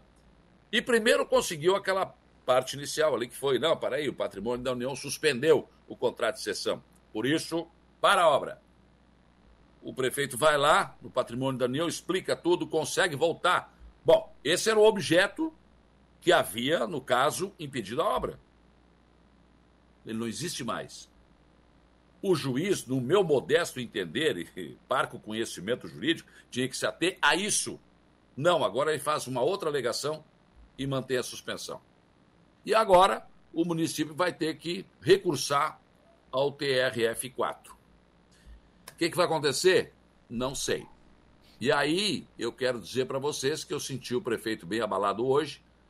E se perder no TRF4, adeus calçadão, e aí aquilo que a gente já conversou aqui vai acontecer. A empresa já está pedindo realinhamento de preço, ela está sem trabalhar, ela tem uma obra que ela ganhou a licitação, ela não tem nada a ver com essa confusão e ela vai cobrar do município ou do estado.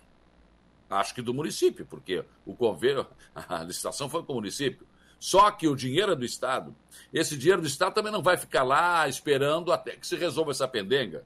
Então, esse calçadão pode ter ido água abaixo por causa de uma denúncia infundada, descabida, mas que o Ministério Público deu ouvidos. Por exemplo, aqui já foi convidado para vir aqui ver o deck, ver tudo. Não vem. Na gaivota foi e aplaudiu. Mas lá foi feito o que está feito aqui, gente. Não dá para entender. Não dá para entender. Ô, Saulo, você estava falando sobre não saber o que vai acontecer, e óbvio, né? Não tem como a gente. A gente não tem bola de cristal para prever o futuro. Mas essa questão do prejuízo ela já não é futuro.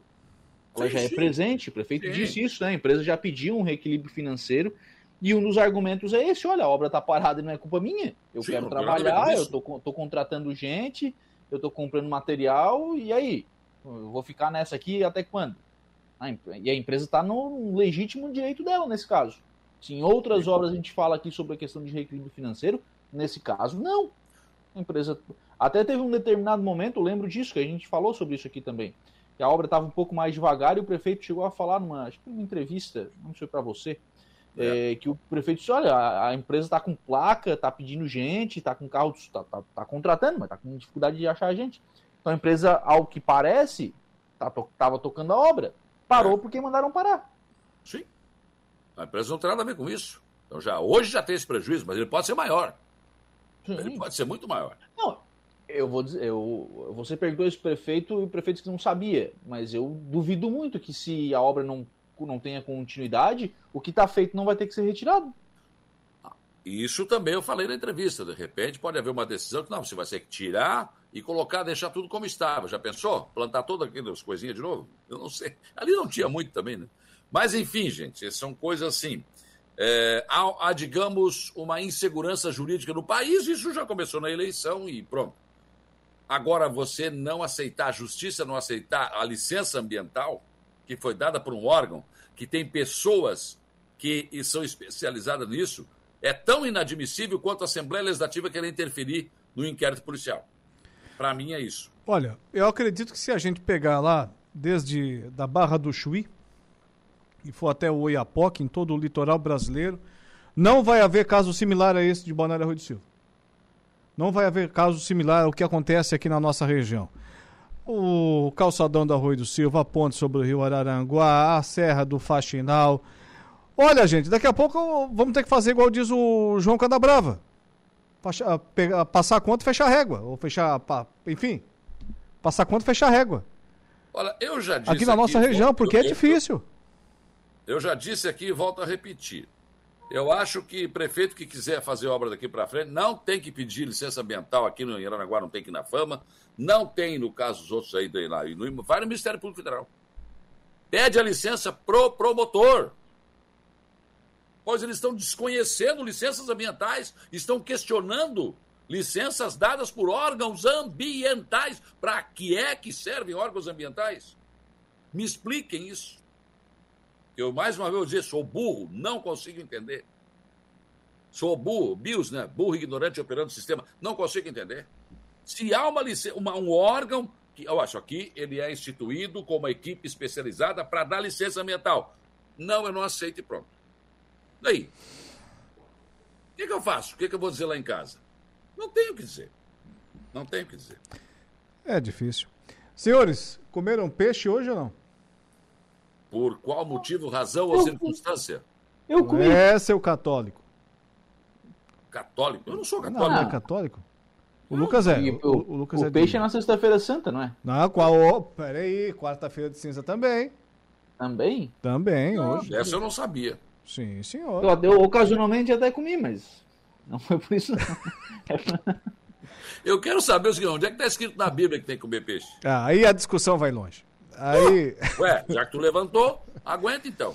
Ué, tá lá, lá, lá, lá, no Meleiro a gente não come, a gente não come carne. Quero ver se é católico praticante ou é para católico daqueles que, né, de vez em quando, quando lembra, dá uma passadinha na igreja. A minha referência é a dona Maria Salete, a minha mãe. Ela não come carne na quarta, nenhuma quarta-feira ah, não. Mas daí ela vai fazer a quaresma inteira, então. É que ela tinha um Mas açude. Isso é um costume. Isso é um costume. É que ela tinha um açude do lado de casa, hoje ela não tem mais. Então, ah, mas daí agora tem que comprar no mercado. No mercado tá duas tilápia 45 reais. Só para te ter uma ideia. Os caras aproveitaram, por exemplo, o Natal, pra, porque os reis magos foram levar aqueles presentes para Jesus, que aquilo ali tinha uma simbologia, Sim. tinha uma representação, para dizer que todo mundo tem que dar presente no Natal. Mas tu não é Jesus, por que, que eu vou dar presente para ti, rapaz?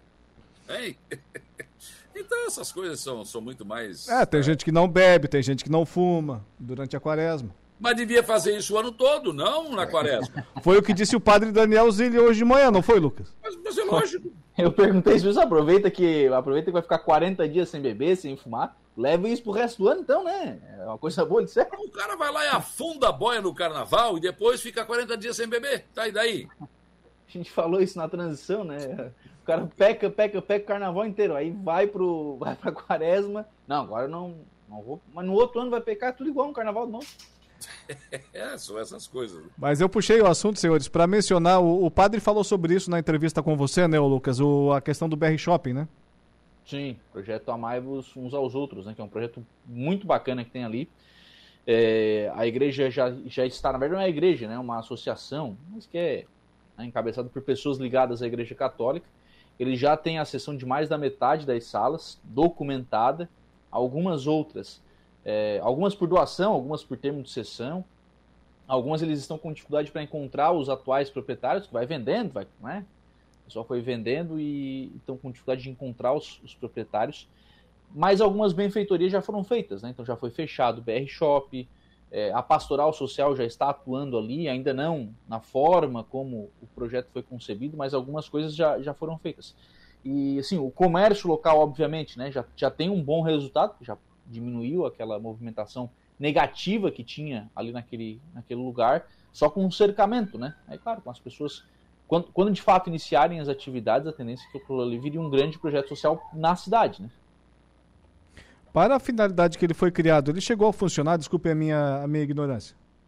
Pouco tempo. É? Sim, ele tinha lojas, né? Era um, era um BR Shopping.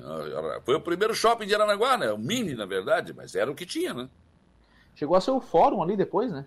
Sim, aí quando quebrou, houve uma reforma no fórum de Aranaguá e foi utilizado ali, né, durante algum tempo, foi utilizado ali o para o fórum de Aranaguá funcionou algum tempo ali até que fosse feita a reforma do fórum ali da Coronel João Fernandes. Né? Mas, Mas esse projeto social, ele é caro. Ele vai demandar hum. muito dinheiro. Aquele prédio ali vai, vai custar caro para reformar. 4 milhões. E aí eu não sei de onde vai vir esse dinheiro, como é que se pretende arrecadar isso, mas quero dizer que não é uma tarefa fácil. Bom, se fosse fácil também, né? Né? Não é impeditivo dizer que é difícil para as pessoas não fazerem, mas que não vai ser com duas conversas, não. Aliás, tem que ver bem a estrutura do prédio, se, se, se é possível, porque ele ficou durante muito tempo né, ali abandonado. É, são, a estimativa, o orçamento hoje está em 4 milhões né, para a reforma que os engenheiros e arquitetos já, já projetaram. Né? Essa, essa questão estrutural já foi analisada. Né? Então, o projeto de reforma é de 4 milhões. Agora, eu também não, assim, não sei qual é, não sei se tem necessidade de fazer a reforma por completo antes de iniciar o, o projeto social, né? Acho que ele pode, como já está acontecendo, né? A pastoral social vai, vai ocupando ali algumas salas, vai, algumas coisas vão funcionando e as reformas vão acontecendo. Acho que isso pode, pode ser pode ser diluído, né? Para ficar, não dá para fazer tudo de uma vez, vai fazendo aos pouquinhos, né? É igual a gente faz mas, em casa. Né? Mas eu vou dar uma de advogado do diabo aqui agora. Eu não tô, eu não tô entrando no mérito do, do projeto sim, que eu acho que é maravilhoso, espetacular. A intenção é excelente. Pega 4 milhões e investe, investe na pobreza aqui. Sem, sem fazer a reforma. Também tem que ser feita essa pergunta. Tem que ser feita. Fazendo. Acabei de é, fazer. É que, é que na verdade é o seguinte, né? É, são 4 milhões da iniciativa privada, né? Porque, sim, é onde tem a captação hoje, porque o, o, o projeto no seu CNPJ acho que não tem um ano ainda para conseguir as, a, a questão da, da, utilidade pública e depois tem que pedir no Estado, tem todo esse procedimento antes de receber emendas, né? O problema, Lucas, é que eu vejo o seguinte: sai sempre do mesmo lugar. Vou explicar por que, que sai sempre do mesmo lugar. Você faz uma festa na igreja, é você que vende a rifa, é você que vai atrás. Você coloca um projeto desse dentro da igreja ou com a igreja, você também vai ter que fazer isso. Será que nós temos espaço para mais 4 milhões? Recentemente, na Igreja Matriz foi feito ali o santuário. Quanto é que custou? Quem é que pagou? Foi a população, foi o trabalho dos fiéis. Será que os fiéis estão dispostos a encarar tudo isso? Bom, se estão, mãos à obra, não tem problema. Mas que é uma tarefa complicada, é. Porque, embora esses 4 milhões tenham que aparecer aí de alguma forma, ou com rifa, ou com promoções, também as festas da igreja vão continuar e o dinheiro vai ter que entrar, porque a igreja tem que se manter também. Uhum. Vai conseguir fazer tudo isso? Bom, tomara a, que sim. Agora, que sim. agora, uma coisa que não podemos negar, senhores e, e ouvintes, é que é um espaço, uma localização nobre da cidade, né? E que é um prédio que estava ali abandonado e que tendo o seu uso, que sendo uh, reativado, vai valorizar não só, claro, evidentemente o prédio, mas toda a área e vai contribuir para a cidade, isso sem dúvida nenhuma. Até porque pouco tempo atrás aquilo ali estava sendo utilizado por mendigos, enfim, para a utilização de. Sim. Drogados, drogados. Droga, prostituição, isso aí tinha tudo ali. Tinha tudo ali. Tudo que é de, de errado, eu estou falando. Acho que o, o projeto para Daniel é espetacular. Visionário, maravilhoso. Só estou falando dessa dificuldade. São 4 milhões. Como é que vai se conseguir isso? Bom, vamos ver. Essas células. Sim. Oi? Sim, pode concluir, Sal. Não, só para fechar aqui, recebi ainda há pouco, que vocês receberam também, mais um boletim aí das buscas, né? É, a esse corpo desse rapaz que sumiu lá em Passo de Torres, entre Passo de Torres e Torres, na queda da ponte lá. E eu vou levantar um questionamento aqui que eu acho que é pertinente. E que eu não vi ninguém da imprensa falar isso, mas eu vou falar. Eu sou desse tipo. Né? Quanto é que custou esse negócio até agora? Alguém tem isso? É, ontem, Ele- por exemplo, os bombeiros que estavam lá em Passo de Torres tiveram que se deslocar até Meleiro. Helicóptero, avião, barco, bombeiro. Esse tempo todo procurando um corpo. Quanto é que vai custar isso lá no final? Quem é que vai pagar isso? Eu, tu, nós, eles, tá, parei, mas.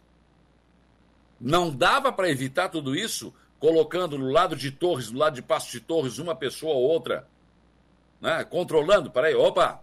Não, não, tu não pode, espera aí. Tem que esperar atravessar uma pessoa, depois tu vai. Não era mais fácil? Não seria muito mais barato? Ninguém vai se responsabilizar por isso? Vai ficar assim? Essa é a pergunta que eu faço. Quanto é que vai custar toda essa operação? E não se, se não seria mais barato a prevenção. Ah, mas tinha a placa lá. Carnaval, gente. O cara não tá nem aí pra placa. Aliás, o comportamento humano está uma coisa. Ah, eu nem sei o que dizer. Não sei o que dizer. Vocês viram aquele, aquela dupla lá no. Mato Grosso que O munida cara com. vai lá, entra num bar, perde uma, uma 10 mil reais num jogo de sinuca, acha que foi roubado, volta, mata um monte de pessoas, pega o dinheiro e vai embora. Assim. O cara te dá um tiro na cara porque ele quer levar o teu tênis e tu tá reagindo. Bom, agora o cara rouba o teu celular e também não é mais crime. Tá tudo certo. Os STFs que não, dependendo. Se o celular é barato, não tem problema. A permissividade nesse país e também, digamos assim, a, a falta de punição nesse país é uma coisa absurda. E vocês acham que está ruim? Vai piorar. Vai piorar. Os caras vão começar, já, já estão entrando dentro da nossa casa, né? Para nos matar, para nos roubar, para estuprar nossos filhos, nossas mulheres. Daqui para frente, vocês não podem, podem esperar que vai ser pior. Não tenham dúvida disso. O mundo está assim.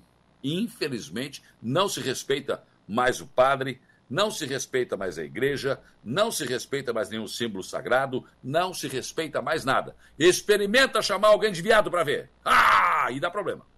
Aí dá problema. Experimenta não falar todes, desrespeitar um LGBTIQIA+, e o diabo a quatro. Experimenta para ver.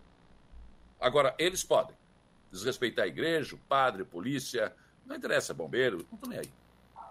Tá justo isso? Outra pergunta que o bobo aqui faz. Deixa eu tomar uma aguinha. Deixa eu ver, água mesmo. Vai, respira. Brasília, 19 horas. Não tem, não tem Flavinho hoje? Não, não apareceu por aqui. Não apareceu. Não deu hora da graça. Ô, senhores, 19, é 19 mesmo, bateu aqui. Voltamos amanhã? Se Deus quiser. Sim, senhor. E tomara que ele queira, né? Eu lembrei de uma piada agora. E se ele não quiser, a lagoa tá ali, ó. Até amanhã. Tá bom, Marimota? Tchau. Abraço, até amanhã. O nosso Dia em Notícia vai ficando por aqui, sempre com o oferecimento de Januário Máquinas, a força, a potência que a sua terra precisa tá na Januário Máquinas e Angelone Araranguá. Todo dia é dia de super promoções, super ofertas para você. Amanhã estaremos de volta. Um abraço e até lá. O Dia em Notícia. De segunda a sexta, às quatro da tarde.